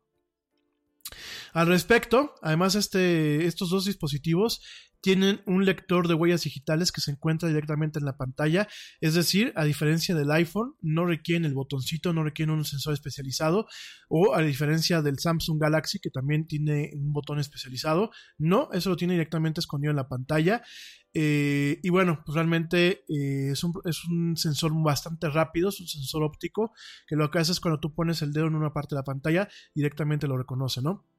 ¿Cuál es lo interesante de este teléfono? Principalmente el insignia insignia, que es el P30 Pro. Tiene tres cámaras eh, traseras con ópticas hechas por Leica, esta empresa emblemática en el tema de la fotografía. Leica, bueno, pues es una empresa alemana que principalmente se distingue por sus cámaras y por sus lentes, además de, bueno, binoculares, eh, miras para rifles, microscopios y lentes oftálmicos. Realmente, junto con Zeiss, son las dos principales eh, productoras de cristal y de ópticas a nivel mundial. Leica, bueno, pues es una de las principales y en el caso del P30 Pro, Fíjate que eh, tiene eh, tres lentes, tres lentes, bueno, tres cámaras con estos lentes eh, Leica. Tiene una cámara de 40 megapíxeles. Escúchame bien, 40 megapíxeles. un un lente general, tiene un lente de 20, bueno, una cámara con un lente eh, gran angular de 20 megapíxeles y tiene una cámara, una cámara periscopio, así se llama, de 8 megapíxeles con un zoom óptico de 5 veces, de 5 amplificaciones. Este zoom óptico se puede combinar con un zoom digital asistido por software y que tiene eh, o aprovecha uno de los núcleos de inteligencia artificial del procesador y te puede dar hasta un zoom digital de 50 amplificaciones. Fíjate nada más. ¿Cómo funciona rápidamente esta, este, este lente o esta cámara periscopio? Fíjense que una de las cuestiones que han limitado que se tengan grandes zooms en los teléfonos móviles, pues es que cuando tú tienes que tener zooms que no son digitales, que son realmente ópticos, pues necesitas poner muchos lentes, lo cual te hace el teléfono muy grande. Entonces, ¿qué es lo que hizo en este caso Huawei? Huawei fue muy listo y dijo, ¿sabes qué? Si yo pongo todos los lentes como los quiero poner, le voy a tener que hacer una joroba al teléfono tremenda. Entonces, ¿qué es lo que voy a hacer? Voy a poner un sensor eh, de, la cámara totalmente despegado de donde están todas las demás cámaras. Lo voy a poner en el extremo eh, derecho del teléfono, viéndolo pues en la parte de atrás. Ahí voy a poner el sensor de esta cámara y lo que voy a poner encima del sensor, en vez de tener el lente de la cámara convencional, le voy a poner un espejo y todos los demás lentes los voy a poner en un arreglo como si fuera de periscopio. De tal forma que el teléfono tiene como una especie de túnel que va hasta, hasta uno de los lentes que están puestos eh, donde están los otros dos y directamente ya que está ahí eh, viene otro espejo, lo que forma o lo que completa el periscopio, y con eso están logrando pues el zoom, el, zoom óptico, el zoom óptico de, eh, de cinco veces, de cinco ampliaciones, y utilizando lo que son los sensores eh, de hasta 40 megapíxeles, y utilizando el software, y utilizando diferentes arreglos de inteligencia artificial, lo que están haciendo, bueno, pues es lograr, cuando están funcionando los, los dos zooms, en, un arreglo de zoom híbrido, lograr hasta 50 veces una amplificación eh, pues directamente de la imagen que se está tomando, ¿no? Es decir, 50 amplificaciones es mucho más en ocasiones lo que tiene pues un, buen, un buen kit de eh, binoculares en este sentido, ¿no?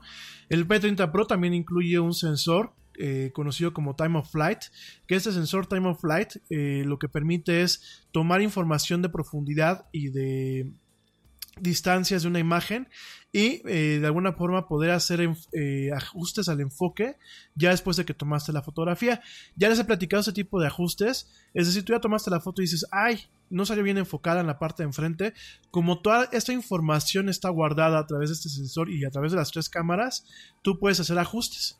Entonces tú ya tienes tu foto tomada, pero quieres que el enfoque sea en el ojo de, una persona, o quieres que sea en un vaso, o quieres que sea en otra parte, lo haces directamente en el teléfono ya guardado el ajuste y con eso cambias el enfoque sin que sea un tema totalmente artificial, ¿no? Entonces, muy interesante en ese sentido lo que está haciendo Huawei no son ideas nuevas, pues sí lo está haciendo en un paquete que además es bastante económico considerando eh, las demás alternativas. El modelo P30 básico, el que no es Pro, incluye, no incluye los lentes de periscopio, solamente tienes el zoom, el zoom óptico de 3X, el lente de gran angular solamente es de 16 megapíxeles y no incluye lo que es la estabilización de imagen óptica, es decir, en el caso del P30 Pro, cada uno de los lentes está soportado con un tipo de eh, microsoporte que lo que hace es que si a mí me tiembla la mano se mantenga a través de este microsoporte se mantenga pues estabilizado no todo en el caso del P30 pues es eh, con software es un teléfono que no tiene pues todo el potencial que tiene la versión Pro. Y la versión Pro tiene eh, el lente de 40 megapíxeles, tiene, eh, bueno, el sensor de 40, de, 40, megapíxeles, tiene otro sensor de, eh, de ¿cómo se llama? De, eh, se los acabo de decir, de 20 megapíxeles y uno de 8 megapíxeles, ¿no? en ambos, en ambos, en ambas cámaras, en tanto la, la del Pro y la del normal, tienen un sensor que se le conoce como Super Spectrum, que su, tiene un filtro especial de colores que lo que hace es utilizar ciertos subpíxeles amarillos en vez de verde. Esto lo que permite es que la luz se capture de una forma mejor y que realmente se absorban de una forma más adecuada lo que son los colores rojo y verde en el sensor, ¿no? Además de todo esto, bueno, pues el tema de la, de la inteligencia artificial y todo lo que es la suite que tiene directamente Huawei, realmente lo convierte en un teléfono bastante, bastante pero bastante atractivo, sobre todo para la gente que le gusta lo que es el tema de la fotografía móvil, ¿no? En este caso, pues toda la línea P30 eh, viene con Android 9, lo que es la, última versión de Android, bueno, la penúltima versión de Android, y viene con una eh, suite de software que se llama EMUI 9.1, eh, que es Huawei, que bueno, no está tan mala como las otras versiones de otros fabricantes, ¿no? ¿Cómo ha sido la recepción de este teléfono? Bueno, pues los analistas a los que les ha llegado y las veces que nosotros hemos podido ver algunas demostraciones del teléfono, realmente en términos de especificaciones de hardware es muy comparable a lo que es el Samsung Galaxy S10, definitivamente. Sin embargo, en el tema de la calidad de la cámara, eh, incluso algunos eh, medios especializados en fotografía, no en teléfonos móviles ni tecnología en general, sino en fotografía, comentan que es un campeón sin rival y que realmente sus cámaras son cámaras que mantienen una excelente calidad en prácticamente cualquier condición. Fíjate nada más. Eh, si a ti te gusta la fotografía, o sea, si realmente tú quieres un teléfono que tenga un tema de fotografía eh, casi profesional. Realmente el, Huawei P30 Pro es el teléfono con el, con el cual te puedes ir, ¿no? Eh, ¿Dónde es donde de alguna forma la calificación no le fue tan bien? En el display. El display es de calidad bastante inferior al S10 debido a que tiene una resolución, una resolución menor y tiene cierta decoloración en algunas partes eh, de la pantalla, sobre todo en ciertos ángulos, pero es en lo único. O sea, realmente eh, en todo lo demás es un teléfono que hoy por hoy sigue recibiendo buenas calificaciones. Es un teléfono que realmente muestra un trabajo bastante profundo por parte de esta empresa china. El tema de que no tiene auricular o que no tiene altavoz, pues es un tema bastante interesante, eh, que todo es por un tema de inducción electromagnética y este, inducción, perdón, em, levitación electromagnética. Y realmente la colaboración con Leica, pues es una, eh, le da un plus a este teléfono en diferentes cuestiones, ¿no? Entonces, eh, sí, ese teléfono cuesta el precio en Estados Unidos es de 900 dólares. Realmente, pues si te pones a verlo, es ligeramente más económico, eh, ligeramente más económico que el iPhone y que el, que el, Samsung Galaxy. Miren, yo soy fan de, de, Apple y yo creo que el siguiente teléfono que voy a tener va a ser un Apple. Sobre todo porque pues, de alguna forma yo ya tengo mi ecosistema planteado en estos términos, ¿no? Sin embargo, si Apple este año realmente nos termina decepcionando con lo que lanza en términos principalmente de fotografía, porque yo realmente el, el, iPhone, además del ecosistema y además de lo práctico que se me hace la comunicación que tenemos eh, entre diferentes, entre las computadoras y el teléfono, dejando un paso este, o dejando a un lado este, este tema, realmente eh, si Apple no tiene una mejora en el tema de la fotografía, yo creo que en algún momento sí me terminaría yendo por un Galaxy o por un o por un, este, ¿cómo se llama? Por un Huawei, ¿no? Eh, o por un Pixel, inclusive por un Pixel de Google, que aparentemente pues este año los van a lanzar aquí en México. Todavía no hay ninguna nota oficial, pero bueno, pues esa es la idea. Eh, pero sí, yo creo que eh, si realmente Apple no da un paso adelante en el tema de su teléfono, sobre todo en el tema de la fotografía, muy probablemente yo sí termine yéndome pues por este lado, ¿no? Eh, a mí me gustan mucho las fotografías que, toman los iPhones, me gusta mucho toda la infraestructura, me gusta mucho todo el, ecosistema que tiene Apple, me gusta cómo eh, yo puedo tomar una foto directamente en mi teléfono, eh, haciendo la solicitud directamente desde la computadora, pero no sé, o sea, yo la verdad este, he visto este Huawei y de hecho ustedes lo saben y se los acabo de decir, pero la gente que lleva escuchando más tiempo el programa, yo siempre a Huawei la descalifiqué eh, mucho tiempo me pareció una marca muy mala. Pero el ver ese teléfono y el ver el tema fotográfico, eh, a mí me hace realmente pensar las cosas, ¿no? Eh, yo, por lo pronto, pues quiero pensar que mi siguiente teléfono seguirá siendo un iPhone. Solamente espero que realmente Apple se ponga las pilas y nos muestre un teléfono que sea muy bueno y que no, no cueste pues un riñón, ¿no? Pero en fin. Oigan, pues me voy rápidamente un corte, regresando te voy a platicar de lo que justamente pasó en, el evento de Google del día de hoy y el evento de Microsoft del día de ayer. Por ahí traigo algunas noticias, te cuento que regresa, regresa el navegador, el navegador Edge, bueno, digámoslo así, pues es el nieto de Internet Explorer, regresa, eh, ahora está funcionando, bueno, va a, empezar, va a empezar a funcionar eh, utilizando lo que es el motor que alimenta Chrome, lo que es parte del proyecto Chromium, lo platicamos a principio del año, pero ¿qué crees? Ahora regresa también para eh, Mac. Eh, en, poco tiempo pues nos va a tocar ver el navegador de Microsoft directamente en la plataforma Mac. Entonces vamos a estar platicando de esto, también por ahí hay un juego de realidad aumentada de Minecraft. Vamos a estar platicando de esto y mucho más al regreso de este corte. Te recuerdo nuestras redes sociales, facebook.com diagonal la era del Yeti, Twitter arroba el Yeti oficial e Instagram arroba la era del Yeti. No tardo, ya vuelvo. Estás escuchando esto que es la era del Yeti.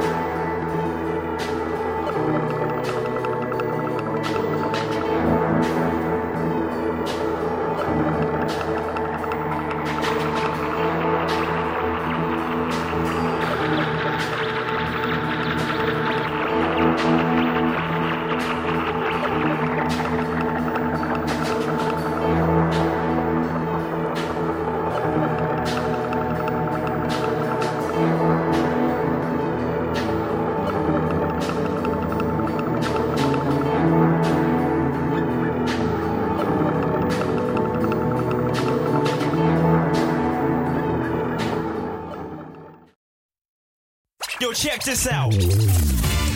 Este corte también es moderno. No te vayas.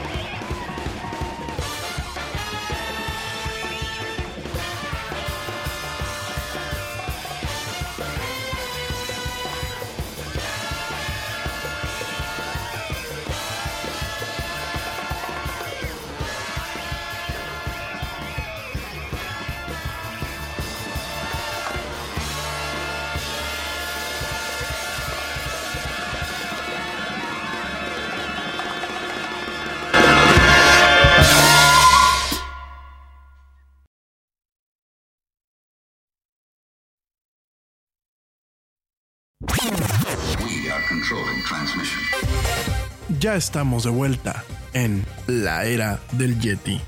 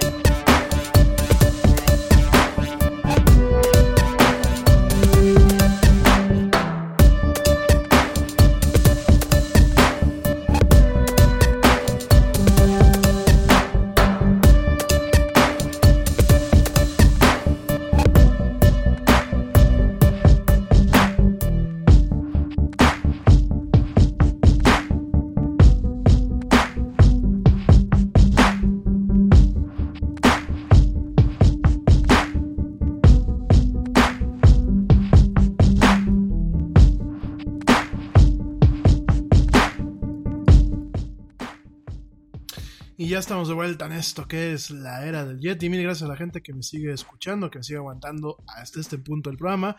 Ya nos queda muy poquito. Y bueno, déjame te platico, antes de pasar a platicar eh, de, de la conferencia de I.O. de Google y por supuesto la conferencia Build de Microsoft, déjame te cuento que llega a México el nuevo canal exclusivo para tu perro. Así, así como lo escuchas, esto con la premisa de que los perros también tienen derecho a divertirse y por eso llega Dog TV a México. Así es. Eh, en este sentido, bueno, pues es eh, un canal eh, específicamente para perros. Actualmente va a llegar a México solamente para los suscriptores de Easy TV. Easy TV. Muy probablemente más adelante llegue para Sky. Y es bueno, pues es un canal que puedan sintonizar para encontrar una barra de programación exclusiva para las mascotas. Eh, cada contenido está diseñado científicamente para que los perros puedan estimularse y relajarse, pero también podrán encontrarse con ciertos programas llenos de colores y de sonidos. De igual modo, el canal incluye programas para humanos que tienen como objetivo enseñar cuidados especiales de los perros, como programas de cocina con recetas de comida saludable, algo que será de gran ayuda para no hartarlos con croquetas todo el tiempo. Bueno, pues Dog TV es televisión para perros, en el caso del eslogan americano es eh, Television for Dogs. Y eh, bueno, pues aquí manejan como que esta opción podría ser ideal si te vas de casa y dejas solo pues a tu mejor amigo. Quizás no volte a ver fijamente la pantalla, pero el audio ayudará mucho a que se sienta tranquilo y en paz, ¿no? En ese sentido, Dog TV está disponible a partir del próximo 9 de mayo en el canal 270 las 24 horas del día. ¿Cuándo llega Sky? No lo sé. Yo creo que muy probablemente a la brevedad. Hay que recordar que, bueno, pues sí. Y, y Sky pertenecen a la misma empresa. Bueno, al mismo conglomerado de empresas. Entonces, bueno, será cuestión de tiempo esperar, ¿no? Ya para que te des cuenta que los perros también tienen su propio canal, ¿no? Eh, eso por un lado, déjame también te platico brevemente y rápidamente que Disney anuncia su calendario de estrenos y bueno, eh, los, los, no solamente los, el calendario de estrenos para Disney como tal, sino eh, para todas las demás franquicias, entre ellas, pues por ejemplo, propiedades de Fox como Avatar, Kingsman y otras franquicias, además de Marvel y Star Wars, ¿no? Eh, déjame te cuento que la nota principal al respecto es que se había planteado, y de hecho, bueno, Kevin Feige, que es una de las cabezas directivas de lo que es Disney y de Marvel, comentaba el otro día de que se le iba a dar pues un espacio, un espacio, un año sabático, un, tiempito entre el fin de la saga Skywalker, que llega este, a conclusión, llega a finales de este año, con eh, Rise of the Skywalker, la última película de eh, la saga original de Star Wars, es decir, la saga de los Skywalker. Bueno, pues ya eh, este año terminamos con eso.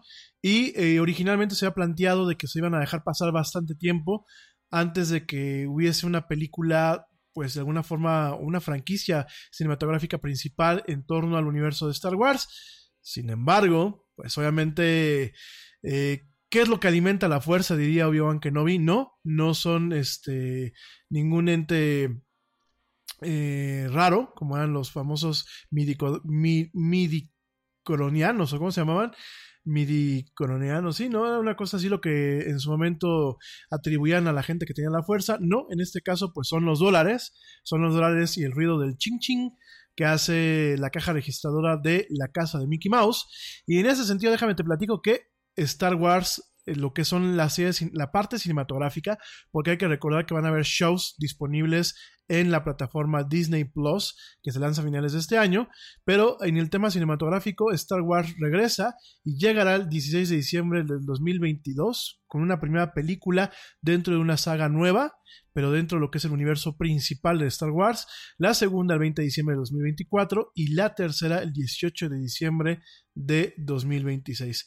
Al respecto, no se sabe si la trilogía estará a manos de Ryan Johnson, guionista y director de la polémica episodio 8 Los Últimos Jedi, o de David Benioff y D.B. Weiss, que son los creadores de la serie de Game of Thrones, ¿no? Eh, en ese sentido, pues déjame te platico que también comentó que, en base a este tipo de planeaciones, la gente que está esperando Avatar, las secuelas de Avatar, pues déjame te platico que eh, las secuelas fueron retrasadas todas un año. Avatar 2 llegará ahora hasta el 17 de diciembre del 2021, Avatar 3 el 22 de diciembre del 2023 y Avatar 4 el 19 de diciembre del 2025, a su vez como Avatar 5 hasta el 17 de diciembre del 2027. No, bueno, ya es una planeación muy a largo plazo. También eh, hubieron algunas notas sobre el Marvel Cinematic Universe. Eh, no hay certeza sobre las películas que sigan después de Spider-Man lejos de casa. Que bueno, es una de las últimas películas producidas por Sony, no por Disney. Sin embargo, ya hay, fechas de estreno programadas. Eh, bajo el contexto de película Marvel aún sin nombre, en el 2020 estaban reservados el 1 de mayo y el 6 de noviembre, en el 2021 el 12 de febrero, el 7 de mayo y el 5 de noviembre, y el 2022 el 18 de febrero, el 6 de mayo y el 29 de julio. Por ahí nos queda pendiente quizás una película más eh, de Spider-Man, nos queda una película de Doctor Strange, nos queda una película de Capitán Marvel, entonces yo creo que por ahí eh, vamos a estar viendo nuevas películas en el universo cinemático de Marvel. Y además una parte que se llama Los Eternals, que bueno, pues es una franquicia bastante interesante de la cual ya platicaremos en su momento. Oigan, otra cuestión antes de entrar de lleno con el tema de las dos conferencias me dicen, ¿por qué las estás dejando hasta el último? Realmente las dejo hasta el último porque pues eh, son temas a lo mejor un poco más técnicos. Entonces pues ya los dejo hasta el último y a lo mejor mañana empiezo el programa con algunas cuestiones que se nos queden en el tintero. ¿eh? Rápidamente te comento que América Móvil, Samsung y Netflix son los líderes en México según la firma The Competitive Intelligence Unit, en donde presentó su reporte de telecomunicaciones al primer trimestre del 2019 y proyecciones del 2019. ¿no? Al respecto, bueno, pues los plantean como el líder de los servicios de telecomunicaciones en América Móvil Esto, pues en el primer trimestre de este año, Telcel representó el 40.7% de la industria de telecomunicaciones en México y en parte América Latina, mientras que Telmex tiene el 17.4%. En resumen, 6 de cada 10 pesos son apropiados por lo que es América Móvil, que bueno, América Móvil es la empresa que crearon para poder operar eh, Telmex, Telcel y Claro que Claro no solamente está aquí en México, bueno, Claro tiene aquí la parte de Claro Video, pero Claro es una marca que en su momento compró hace ya muchos ayeres eh, América Móvil y que existe en América Latina, ¿no? No solamente en el, en el plano de telefonía móvil, sino en el plano de telefonía eh, fija, ¿no? Eso, bueno, pues el líder de los servicios de Telecom, América Móvil, la marca de smartphones más popular, no, no es Apple, no es Apple aquí en México, es Samsung. Y bueno, a finales del 2018 la compañía surcoreana representó el 35.9 del mercado de smartphones en México, seguida por Motorola con el 12.3, LG con el 11.1, Apple con el 10.9, Huawei con el 9.5 y Alcatel y Sony con el 5.5 y 3.1 respectivamente, ¿no? El porcentaje restante pues está compuesto por otros fabricantes. Eh, eh, por aquí, eh, The Competitive Intelligence Unit comenta que el crecimiento acelerado de Huawei en el mercado mexicano podría eventualmente colocar en el primer lugar y que en el rubro de teléfonos más grande es el de gama media-baja con 38% del mercado. Es decir, los teléfonos de gama alta como los Samsung Galaxy S, S10 o los iPhone, ya sea de cualquiera de los eh, diferentes familias, pues pertenecen a lo que es el segmento de gama alta, ¿no? Y en ese sentido, bueno, pues Apple yo creo que no ha hecho un buen trabajo ya que eh, en su estrategia de precios sigue habiendo un desfase de acuerdo a los indicadores de inflación y de acuerdo al nivel que quiere manejar. Y eh, en mi muy humilde opinión, yo, lo, yo hago este, esta opinión como mercadólogo en torno a lo como se maneja en otros países. Yo creo que Apple ahí tiene una oportunidad que quizás no le interese porque está ganando más por el estatus y por el tipo de, mercado al que está atacando, pero que en algún momento realmente puede hacer que esta cifra de 10.9 continúe para abajo y se vuelva pues el tema eh, de los iPhone aquí en México se vuelva un tema un tanto más irrelevante perdón, un tanto más irrelevante, ¿no? Entonces, realmente no, eh, yo creo que eh, humildemente, lo vuelvo a repetir, yo creo que Apple ha, manejado un mal socio en el tema de las famosas tiendas de iShop de, por parte del señor Slim.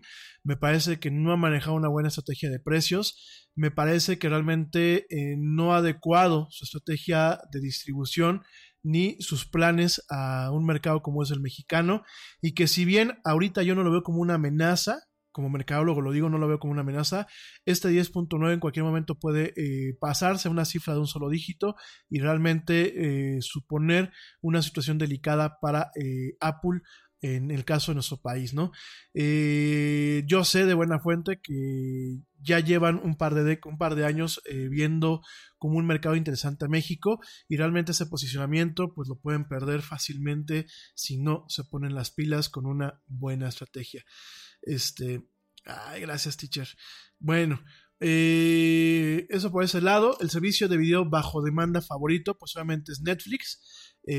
actualmente en México tiene una participación del mercado del 80%. De ahí le siguen Claro Video, HBO Go y Blim. bueno, perdón que me ría de Blim. Miren, yo no me alegro, quiero ser muy franco, no me, no me alegro de que una empresa mexicana sea la que sea le vaya, le vaya mal, ¿no? Pero en el caso de Televisa, de verdad, es que se merecen eso. No es mala onda. No lo digo ya por caer en un tema eh, de quejarme por quejarme. De verdad es que Televisa, yo creo que estamos llegando a niveles muy humillantes con esta cadena. Eh, ¿Saben cuál es la última? Eh, corrieron a los colombianos que estaban de ejecutivos, a dos piezas claves colombianas que estaban de ejecutivos, y pusieron a dos cubanos. Ojo, acuérdense que no tengo ningún problema con, con los países. Yo soy ciudadano del mundo y mucha gente me escucha en este programa y yo reconozco que hoy no nos debe de marcar una nacionalidad, Nada es más importante que la salud de tu familia y hoy todos buscamos un sistema inmunológico fuerte y una mejor nutrición. Es por eso que los huevos Egglands Best te brindan más a ti y a tu familia. En comparación con los huevos ordinarios, Egglands Best te ofrece 6 veces más vitamina D y 10 veces más vitamina E, además de muchos otros nutrientes importantes, junto con ese sabor delicioso y fresco de la granja que a ti y a tu familia les encanta. Todos queremos lo mejor para nuestras familias. Entonces, ¿por qué no los mejores huevos? Solo Egglands Best. Mejor sabor, mejor nutrición, mejores huevos Te preocupas por la salud de tu familia y hoy un sistema inmunológico fuerte y una mejor nutrición son más importantes que nunca. Es por eso que los huevos Egglands Best te brindan más a ti y a tu familia. En comparación con los huevos ordinarios, Egglands Best te ofrece 6 veces más vitamina D y 10 veces más vitamina E, además de muchos otros nutrientes importantes, junto con ese delicioso sabor fresco de granja que a ti y tu familia les encanta. No son tiempos ordinarios, entonces, ¿por qué darle a tu familia huevos ordinarios? Solo Egglands Best. Mejor sabor, mejor nutrición, mejores huevos. Nos debe de marcar eh, realmente el quiénes somos como seres humanos y conforme va pasando el tiempo yo creo que debemos de vernos ya en un entorno netamente globalizado en donde pues un mexicano pueda trabajar tranquilamente en Colombia, un colombiano pueda trabajar tranquilamente en México y así como sea, ¿no? Sin embargo yo lo único que me cuestiono porque la gente que están trayendo de Univision pues no es la más adecuada, es gente que no funcionó en el lado americano en esa cadena y ahora están mandando aquí como para México como si fuera la basura. Yo lo único que me pregunto para Televisa, ¿no? Digo, se dan golpes de pecho de que son una empresa orgullosamente mexicana, y se desgarran las vestiduras y todo el tiempo están con campañas muy tontas y muy eh, moralistas de que ellos son una cadena comprometida para México. Yo pienso que el compromiso no solamente es con los contenidos, pienso que el compromiso es dándole trabajo digno a, tu país en ese sentido, ¿no? Entonces digo, pues ya viste que no te funcionan los dos colombianos, que no funcionaron ni en Colombia, no funcionan los colombianos que te mandaron de Univisión, y ahora vas a meter a dos cubanos que no funcionan tampoco en Univisión. Yo digo que no hay talento aquí en México, pero bueno, este, por supuesto, pues Blim y la forma en la que está funcionando la empresa y estas caídas que han tenido, porque realmente se ha descalabrado con el tema de los ingresos publicitarios y han tenido muchos, muchos, muchos descalabros, pues no son de gratis. Queda claro que la dirección que están llevando es una dirección muy mala muy mediocre y muy falta de visión, ¿no? Y yo sé que hay alguien de Televisa que me escucha nada más para que lo sepan. Fueron tan, tan idiotas que permitieron que Univision comprara Televisa con, con el propio dinero de Televisa, ¿no? Entonces, nada más para que lo sepan. Sí, así como tal, solamente en, la unión con Univision, quien está mandando es Univision y realmente mandando en torno a beneficiarse en el mercado americano no en el mercado nacional. Pero bueno, pues al tiempo, ¿no? Ya lo habíamos dicho hace un tiempo que de hecho, no me quiero, no voy a ensalzar, y es lo último que voy a decir al tema. Yo hace 10 años, para una publicación para la que trabajaba, eh, eh, pues estábamos platicando de Netflix y de Hulu, cuando todavía ni siquiera Netflix llegaba aquí a México, ¿no? Y yo me acuerdo, y de hecho se los he dicho varias veces que se los voy a compartir, está directamente quien tenga acceso a mi perfil de LinkedIn, ahí está la publicación, se llama Cuando la, revolución no fue televisada, fue publicada en el 2009 en una revista que se llama Producción Profesional, pues auguré que a Televisa le iba a ir mal en la revolución eh, de las plataformas de streaming. No con mala leche, sencillamente porque se notaba pues esta miopía, ¿no? En donde pues ellos seguían eh, invirtiendo en tonterías cuando realmente el futuro estaba planteado en lo que eran las plataformas de streaming. Y a pesar de que muchos en los eventos de la, de la industria ves a los ejecutivos de Televisa prácticamente chillando porque pues Blim no ha funcionado y diciendo de que la gente somos muy mala onda y que la gente que cubrimos el tema de tecnología somos gente muy cruel, porque por ahí ya alguien lo dijo, que todos los que nos encargábamos de los portales de tecnología éramos gente que queríamos ver a la empresa mal. No, fíjate que no, no es que la queramos ver mal, porque últimamente es una empresa mexicana y si se cae el día de mañana puede ser una, eh, una hecatombe para la economía nacional por todo el número de empleados que tiene. Sin embargo, eh, aquí el tema es que se les dijo, hubo mucha gente que en su momento dijo, hay que invertir en temas de, de desarrollo de plataformas de streaming y les valió un cacahuate. Entonces, pues eso es lo que está pasando ahorita, ¿no? Y Blim, en el tema que presenta aquí de Competitive Intelligence Unit, pues realmente prácticamente ni figura. O sea, realmente quien figura es 80% Netflix, eh, Claro Video, HBO, siguen con prácticamente el siguiente 18% y por ahí muy perdido sigue Blim, ¿no? Entonces, nada más para que lo, contemples, eh, definitivamente es una empresa que más allá de lo que se pueda decir que si estuvo coludida con la política, que si es una empresa que hace contenidos, eh, contenidos basura, que sí, en muchas ocasiones lo hace, pues hay que ver que es una empresa que su dirección no sabe lo que hace. O sea, yo creo que ha de ser muy padre, ¿no? Que te den un negocio que no tienes ni, ninguna maldita idea de cómo manejar, ¿no? Y es muy cierto eso que se dice muchas veces, ¿no? De que las terceras generaciones siempre terminan dándole la torre al trabajo de las, de las dos pasadas, ¿no? Dentro de lo que cabe, pues hay que reconocer que el Tigre Azcárraga, eh, dentro de todos los efectos que tenía, más o menos supo mantener la televisora, dejando a, un lado el tema de la política y de que si era, pues, este, estaba al servicio del gobierno, que bueno, en todos los países siempre hay una televisora que está al servicio del gobierno en turno o algún medio, eh, por ejemplo, el país en, esta, en España, pues es un medio que trabaja para el PSOE prácticamente, ¿no? Entonces, este, digo, esto es a nivel internacional. Eh, ¿Cuántas veces en Italia para la gente que me escucha en Italia, pues Mediaset, que pertenecía al señor, bueno, pertenece al señor Berlusconi, pues le, hacía el paro cuando era el primer ministro, ¿no? Y más allá de este tema, realmente durante la temporada del Tigre Azcárraga, sí habían contenidos muy malos, pero también fue cuando hubo este crecimiento de la Fundación Cultural Televisa, había un canal cultural que era el Canal 9, no la basura que ahorita nos ha tocado ver, donde solamente hay programas de chismes y contenidos basura, sino realmente era un canal cultural, eh, de hecho me acuerdo que ahí pasaban este Cosmos, la versión de de Carl Sagan y después pasaron uno que era la versión mexicana de, que se llamaba Videocosmos.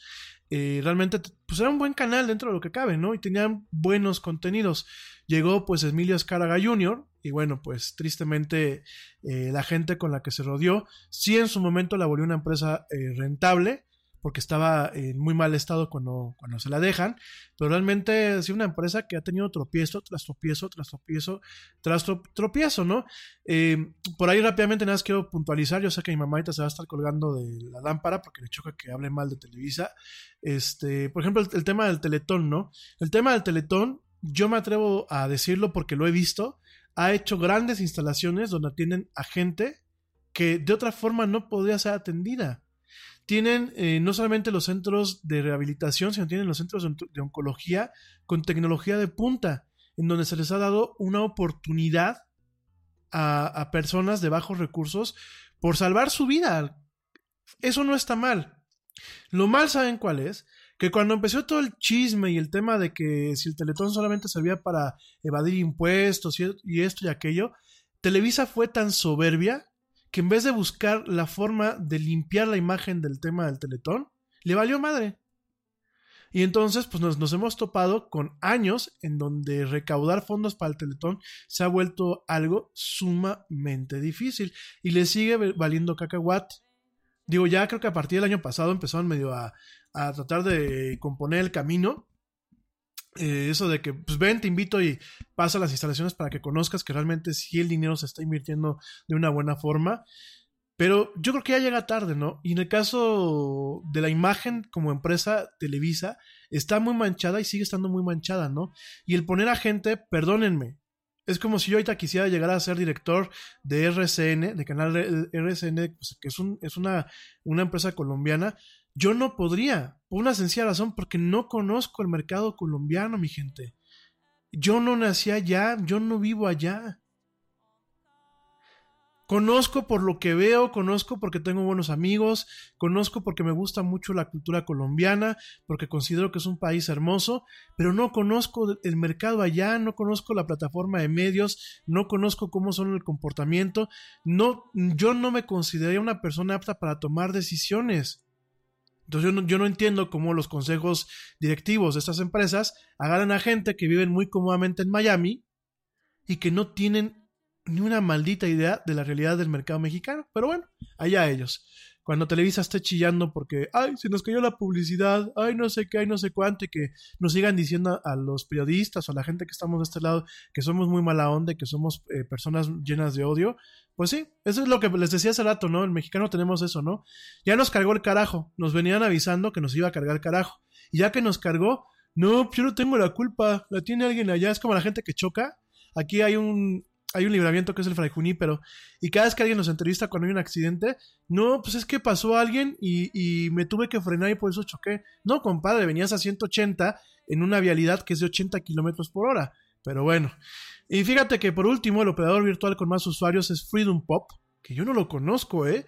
Y yo conozco solamente a Virgin Mobile, a Wii, Electra, Pero bueno, Freedom Pop se coloca en la cima con el 24.5% del mercado, eh, gracias a que ofrece diversos esquemas comerciales. Wii, que es de Electra, tiene el 19.8%, Virgin Mobile 18.7% y otros competidores eh, abarcan el siguiente eh, rango del mercado, ¿no? Lo que son operador virtual, que es un operador virtual, es una empresa que se cuelga a la infraestructura principal de los proveedores maestros, como lo pueden ser Telmex, que, este, bueno, sí, Telmex, Telcel, eh, Movistar y, y se cuelgan de estas infraestructuras y ofrecen sus propios servicios, ¿no? Entonces, bueno, nada más para que lo sepas, este reporte, bueno, pues de alguna forma posiciona a Samsung, Netflix y América Móvil como los líderes, las marcas líderes en México, de acuerdo a este importante reporte de The Competitive Intelligence Unit.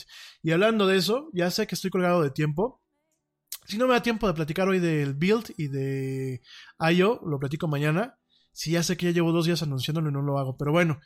Pues lo platico rápido. Fíjense que eh, Facebook va a traer a, México su servicio económico de Internet. Eh, esto en base a un comunicado de prensa en donde, bueno, se plantea que México se convertía en uno de los primeros países latinoamericanos en tener servicio de Internet de Facebook. México y Brasil, eh, bueno, pues serán los dos primeros países donde utilizando una red eh, de satélite, lo que es Hughes, Network Systems, bueno, pues Facebook va a lanzar su servicio de Internet de bajo costo, ¿no? Eh, ya Facebook desde hace varios años eh, lleva, lleva trabajando en un proyecto para llevar Internet a todo el mundo a través de satélites muy similar a lo que quiere hacer pues directamente SpaceX, que lo platicamos la semana pasada, aunque en este sentido el objetivo es proporcionar eh, pues el servicio en comunidades donde muchas empresas no ofrecen conectividad debido a lo difícil que es llevar hasta esos puntos la infraestructura necesaria para proporcionar el servicio. Entonces, bueno, pues eh, esta este servicio será similar al que ofrece eh, Carlos Slim, y América Móvil en sus puntos móviles infinitum, es decir, Zuckerberg y Hughes Network Systems ofrecerán puntos Wi-Fi en zonas donde no hay servicio de Internet por cable o de fibra óptica y todo esto será a través de una conexión satelital. Con esto, bueno, pues se busca que los comerciantes de pequeñas localidades puedan ofrecer servicios de Internet prepago a los pobladores, por lo que para conectarse habrá que ir al punto Wi-Fi. Es decir, pues vamos a pensar que el Yeti tiene su tienda de abarrotes ahí en un pueblillo perdido aquí en México y como valor agregado yo ofrezco el servicio de Internet eh, a través de Wi-Fi para la gente que esté ahí cerca obviamente tendrán que comprar una tarjeta de prepago para poder utilizarla y bueno, pues tendrán que acercarse con su teléfono, con su tablet o con su computadora, pues a mi tienda de abarrotes para que se puedan conectar, ¿no?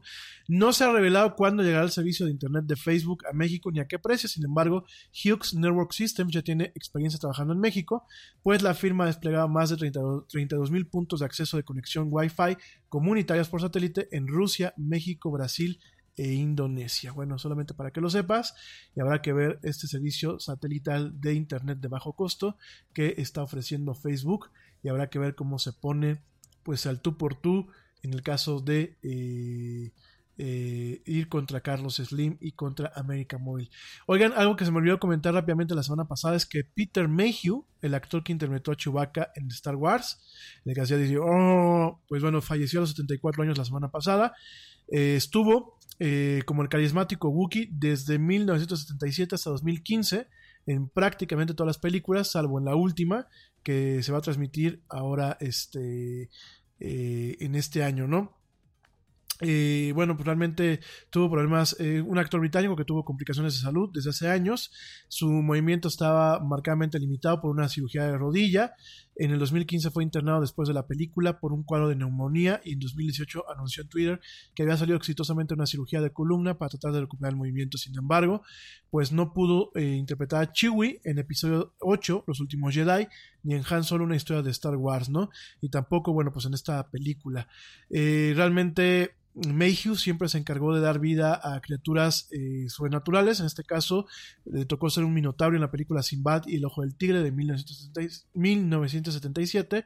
Y bueno, trabajaba en un hospital cuando atendió el llamado de casting de la original Star Wars y se quedó con el papel de Chewbacca gracias a su imponente físico.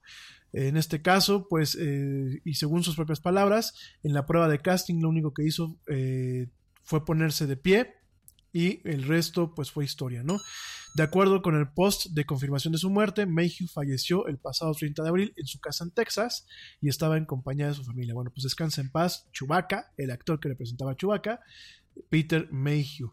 Oigan, pues rápidamente, por aquí me, me dicen que por qué no platico de Game of Thrones. Bueno, mañana platicamos de Game of Thrones. Fíjense que sí, se me hizo muy ojete lo que hizo Jon Snow, de no despedirse de Ghost y de agarrar y como le hacen muchas veces la gente desalmada de, pues ya, ya no quiero a mi perro, toma, llévatelo. Y pues así pasó con Ghost, ¿no? Así de, ya se lo pueden llevar por ahí. La verdad se me hace muy gacho, sobre todo porque Ghost, pues prácticamente lo acompañó a todas partes, lo tuvo desde que era cachorro, y bueno, pues este, inclusive veló cuando falleció la primera vez Jon Snow en la serie, ni hablar. Ya mañana platicamos un poquito de Game of Thrones. Este, mañana te platico del youtuber que fue condenado a 10 años de cárcel y de Facebook y su cuarto de guerra para las elecciones europeas. Rápidamente te platico y ya mañana te profundizo. Te platico del evento de Microsoft Build 2019, donde, bueno, pues es una, un evento para desarrolladores de Microsoft. Eh, principalmente se platica de lo que vienen en sus plataformas como Windows, como Office y como Azure. Hay que recordar que, eh, pues, Microsoft tiene un enfoque tremendo en lo que es computación en la nube y una de las principales plataformas, pues, es eh, sin lugar a dudas Azure, en donde, bueno, pues directamente muchos servicios, inclusive en su momento Netflix, están funcionando. Y bueno, en ese sentido, ¿qué es lo que mostró eh, eh, de alguna forma o lo más predominante en, esta, en este evento de desarrolladores Build, pues principalmente lo que te puedo contar es, eh, espérame tantito, espérame que ya se me fue la, ya, me estoy quedando sin, sin, sin voz, espérame. Mm, mm. Bueno, principalmente, ¿qué fue lo que mostró Microsoft en este evento? no solamente eh, el efecto es para el tema de los desarrolladores, sino también mostró algunas cuestiones importantes, como, eh, fíjate que mucho tiempo, y eso bueno, pues es para la gente un poquito que le puede interesar este tema un poco más técnico, pues mucho tiempo durante lo que fue el mandato de Steve Ballmer en esta empresa, pues se acuerdan que Microsoft estaba en guerra totalmente con lo que eran los movimientos de código abierto. Sin embargo, con la llegada de Satya Nadella, perdón, Satya Nadella, eh, eh, este que es el presidente eh, actual de Microsoft, nos hemos dado cuenta que el gigante tecnológico ha tenido una nueva cara en torno a lo que es el open source, a todo lo que es código abierto.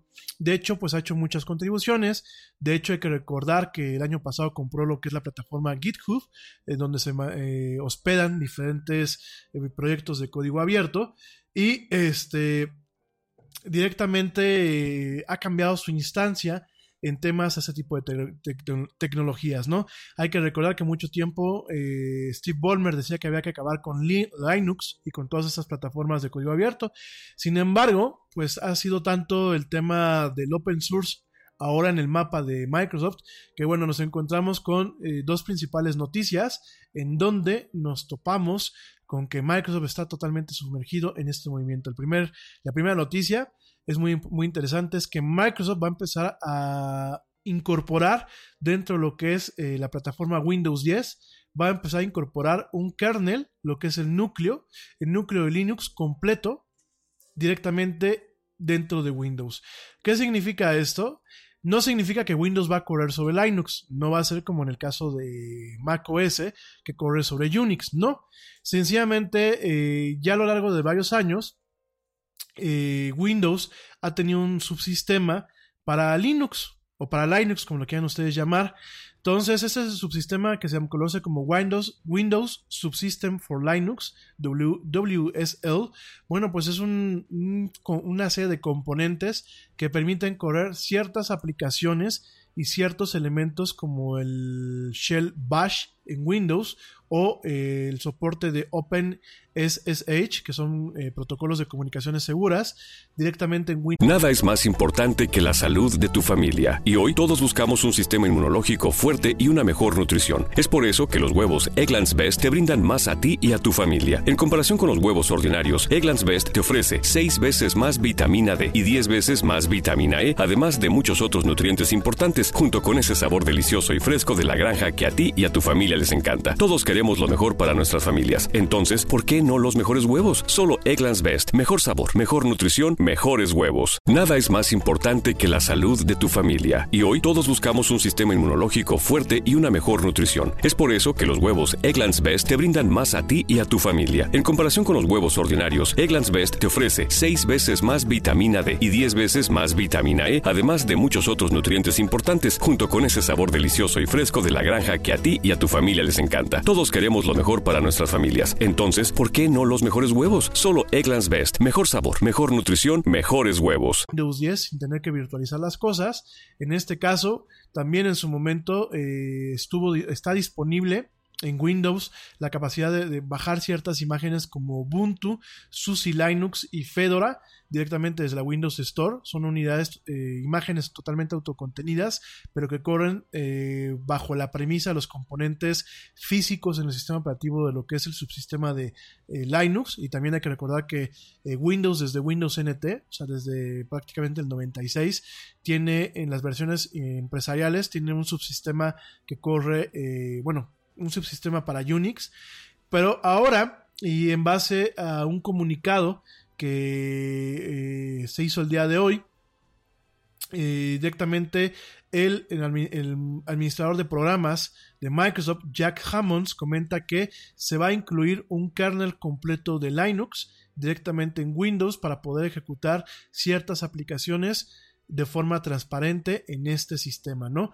Este kernel va a estar basado inicialmente en la versión 4.19, que es la última versión eh, estable de largo plazo de Linux y bueno, en su momento se irá actualizando eh, constantemente con las últimas versiones estables para asegurar que el kernel siempre va a estar eh, totalmente optimizado y al día en comparación a lo que están haciendo, bueno, pues en la forma, eh, eh, en, la, forma del kernel oficial. El kernel es el núcleo. Para que me entiendan, cuando hablamos de un sistema operativo, encontramos varios cap, varias capas que después ya te platicaré, pero el núcleo principal a ese se le conoce kernel, que es como el granito de las palomitas del maíz. De hecho, de ahí proviene el nombre, la analogía, ¿no? En ese sentido, además del kernel de Windows, que se llama Win, Win32, además de este núcleo, o de kernel DLL que originalmente así era, eh, va, va, a incluir un kernel especial para que si tú tienes una aplicación o tienes algún tipo de sistema corriendo en Linux, tú lo vas a poder correr como si estuvieses corriéndolo de forma nativa en una de estas plataformas, ¿no? En ese sentido, pues es un gran cambio para Microsoft. Es la primera vez que el kernel de Linux se ha incluido como parte de Windows, como parte nativa de Windows. En ese sentido, la integración de Linux en Windows 10 eh, va, a tener su interfaz a través de un user space, o sea, es decir, una aplicación instalada eh, a través de la plataforma de Windows Store. Eh, a través de Windows Update se va a actualizar este kernel constantemente y esta integración está disponible más adelante en este año con una actualización de Windows para los insiders, es decir, para la gente que nos gusta probar la última versión de Windows, que tiene nombre clave 19H2 o bien eh, mitad 2 del 2019, ¿no? Eh, para los desarrolladores, pues esto va a mejorar dramáticamente el rendimiento del de, subsistema de Linux en Windows y eh, definitivamente va a permitir la interconexión y el desarrollo de aplicaciones que puedan correr en Windows y simultáneamente en su momento también en Linux, ¿no? Asimismo, además de esta, de esta pues este, este, esta funcionalidad nueva en Windows 10, también se anunció que eh, hay un nuevo tipo de, de, línea de comando. Hay que recordar que la línea de comando proviene desde, lo que era el MS2. Después, eh, cuando MS2 se aniquila y solamente queda Windows, se maneja una que se conoce como la ventana de comando. Y recientemente eh, se manejó un ambiente que se conoce como PowerShell en donde, bueno, pues directamente es una plataforma que permite automatizar ciertas funciones y tener un poquito más de acceso eh, rápido a través de lo que es la línea de comando, es decir, donde se meten comandos directamente escritos. En ese sentido, pues Microsoft anuncia algo que se le conoce como Windows Terminal, en donde, bueno, pues directamente es una aplicación que intenta ser la, la, locación central o la localidad central para diferentes ambientes como PowerShell, Command y el subsistema eh, de Windows, eh, de Linux para Windows, es decir, va a ser una ventana de terminal como la que tiene Mac OS o como la que tiene cualquier eh, distribución de, Linux o de Unix, esas ventanitas que realmente te permiten manipular el sistema como tú quieres y va a tener la posibilidad de ejecutar varios entornos de comando o varios, varios entornos de aplicación al mismo tiempo dentro de una misma ventana, ¿no? Esas son, bueno, pues otras principales noticias. La otra noticia es que eh, te recuerdo que el nuevo navegador Edge, que bueno, pues es el sucesor de Internet Explorer, es el navegador que viene por default en todas las máquinas que tienen Windows y que tiene la letra I.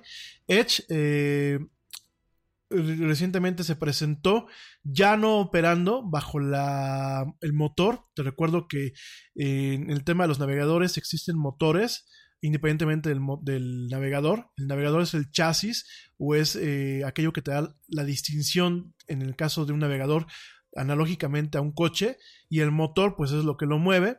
En este caso pues eh, Edge de Microsoft va a tener el motor de Google, el motor Chromium, lo que alimenta Chrome va a estar ya disponible dentro de lo que es Edge en el caso de Internet Explorer, bueno, en el caso de Edge y de Internet Explorer, mañana te lo voy a platicar con un poquito más de profundidad, pero bueno, ya hay versiones disponibles para que las pruebes y una de las noticias más importantes es que Edge también va a llegar, utilizando esta plataforma Chromium, va a llegar directamente a Mac OS, es decir, en Mac, además de tener eh, Safari, además de tener Chrome, además de tener Firefox, además de tener Opera, además de tener Brave, pues vas a tener otro navegador que es el navegador Edge de Microsoft, también corriendo directamente en lo que es macOS. Ya mañana te voy a platicar un poquito acerca de ello.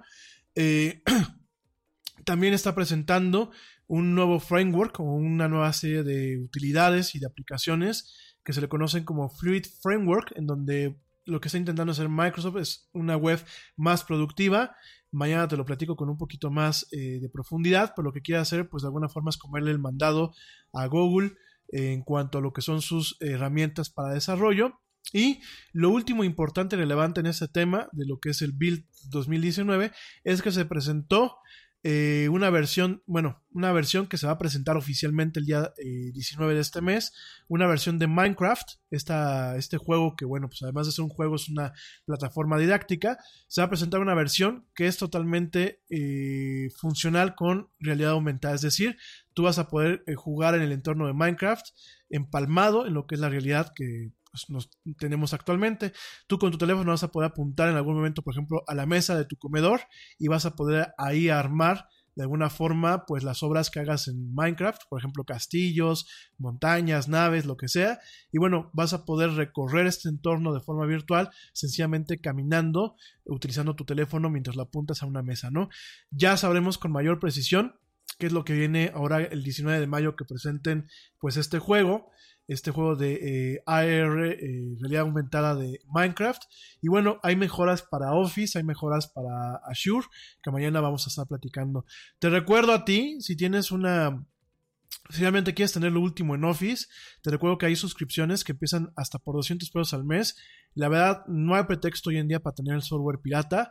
Se ve muy mal la gente que piratea el software y además pierdes ciertos beneficios que cuando tienes el software legal los, eh, eres acreedor como el soporte por parte del fabricante de lo que estás utilizando, ¿no?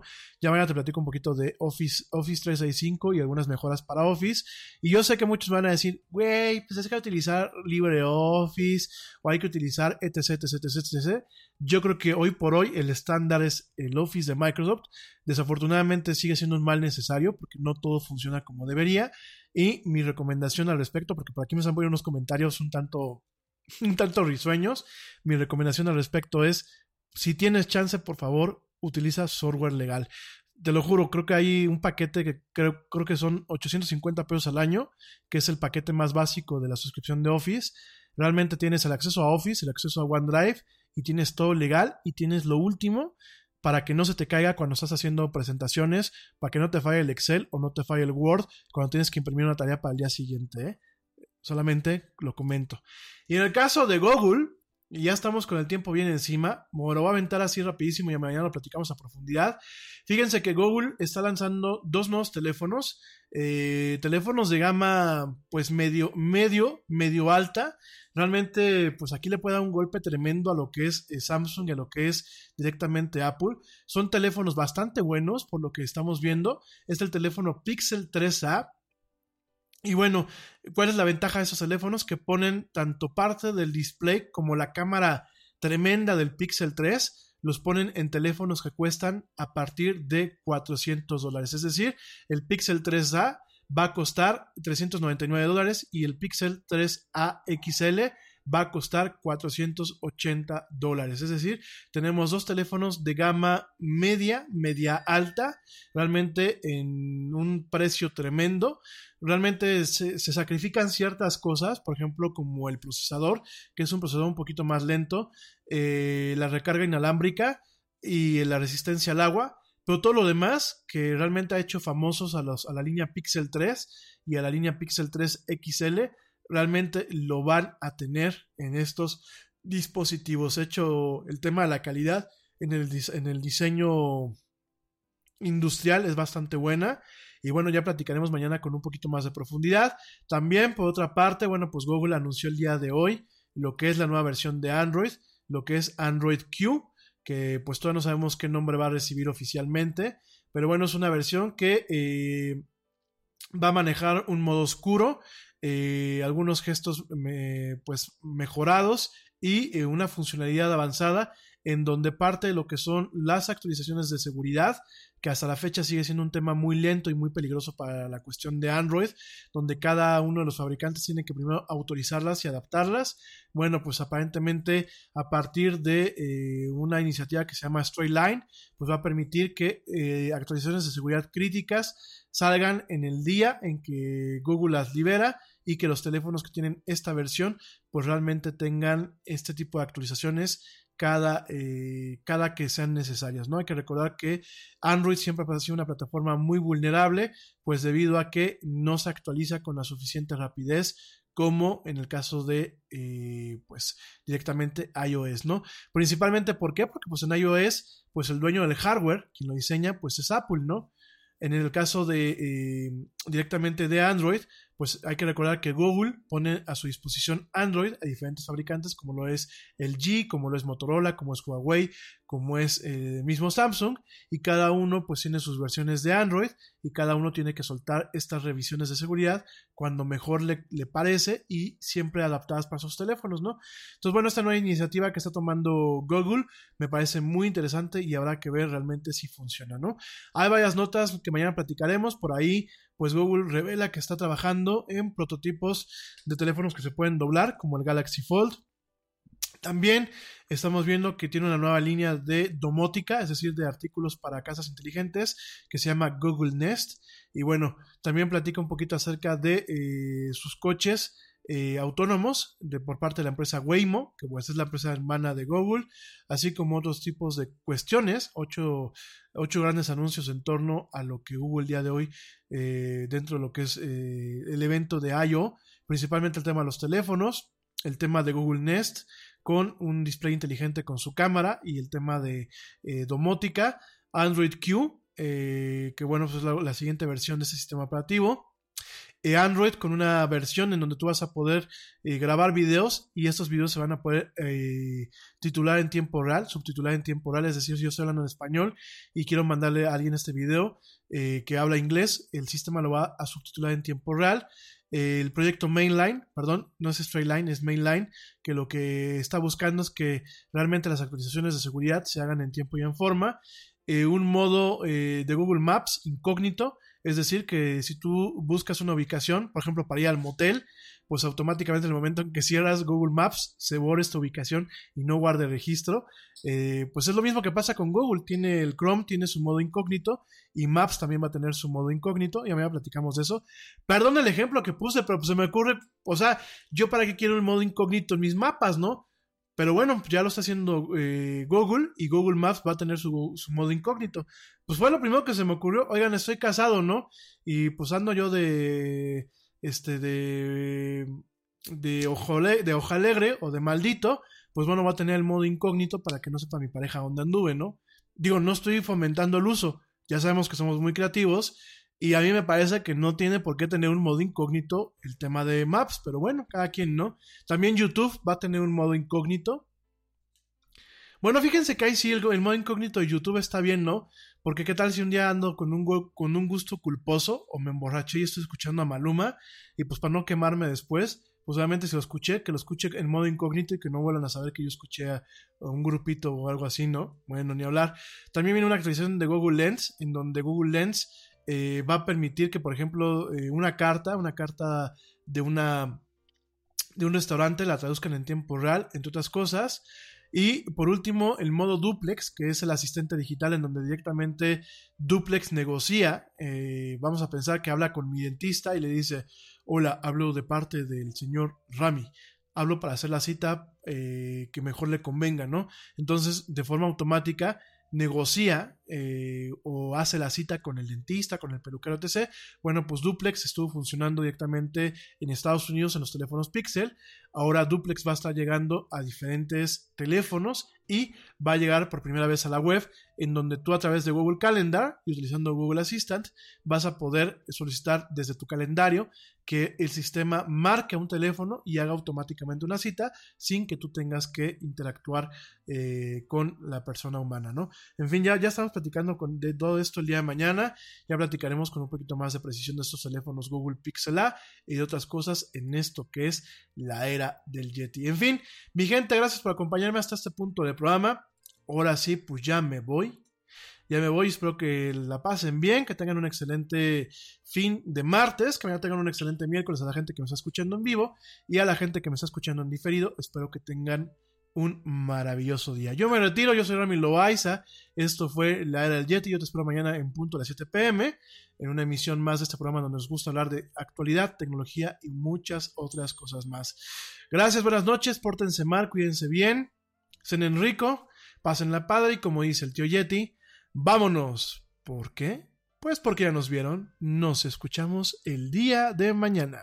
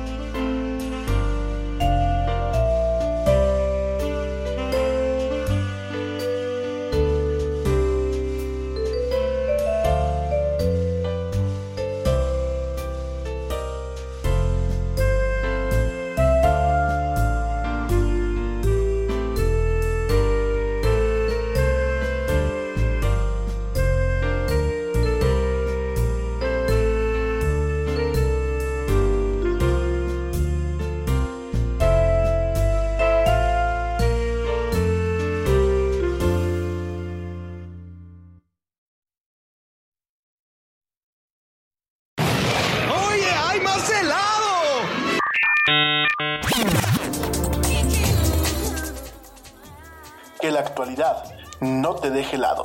Te esperamos en la siguiente emisión de La Era del Yeti.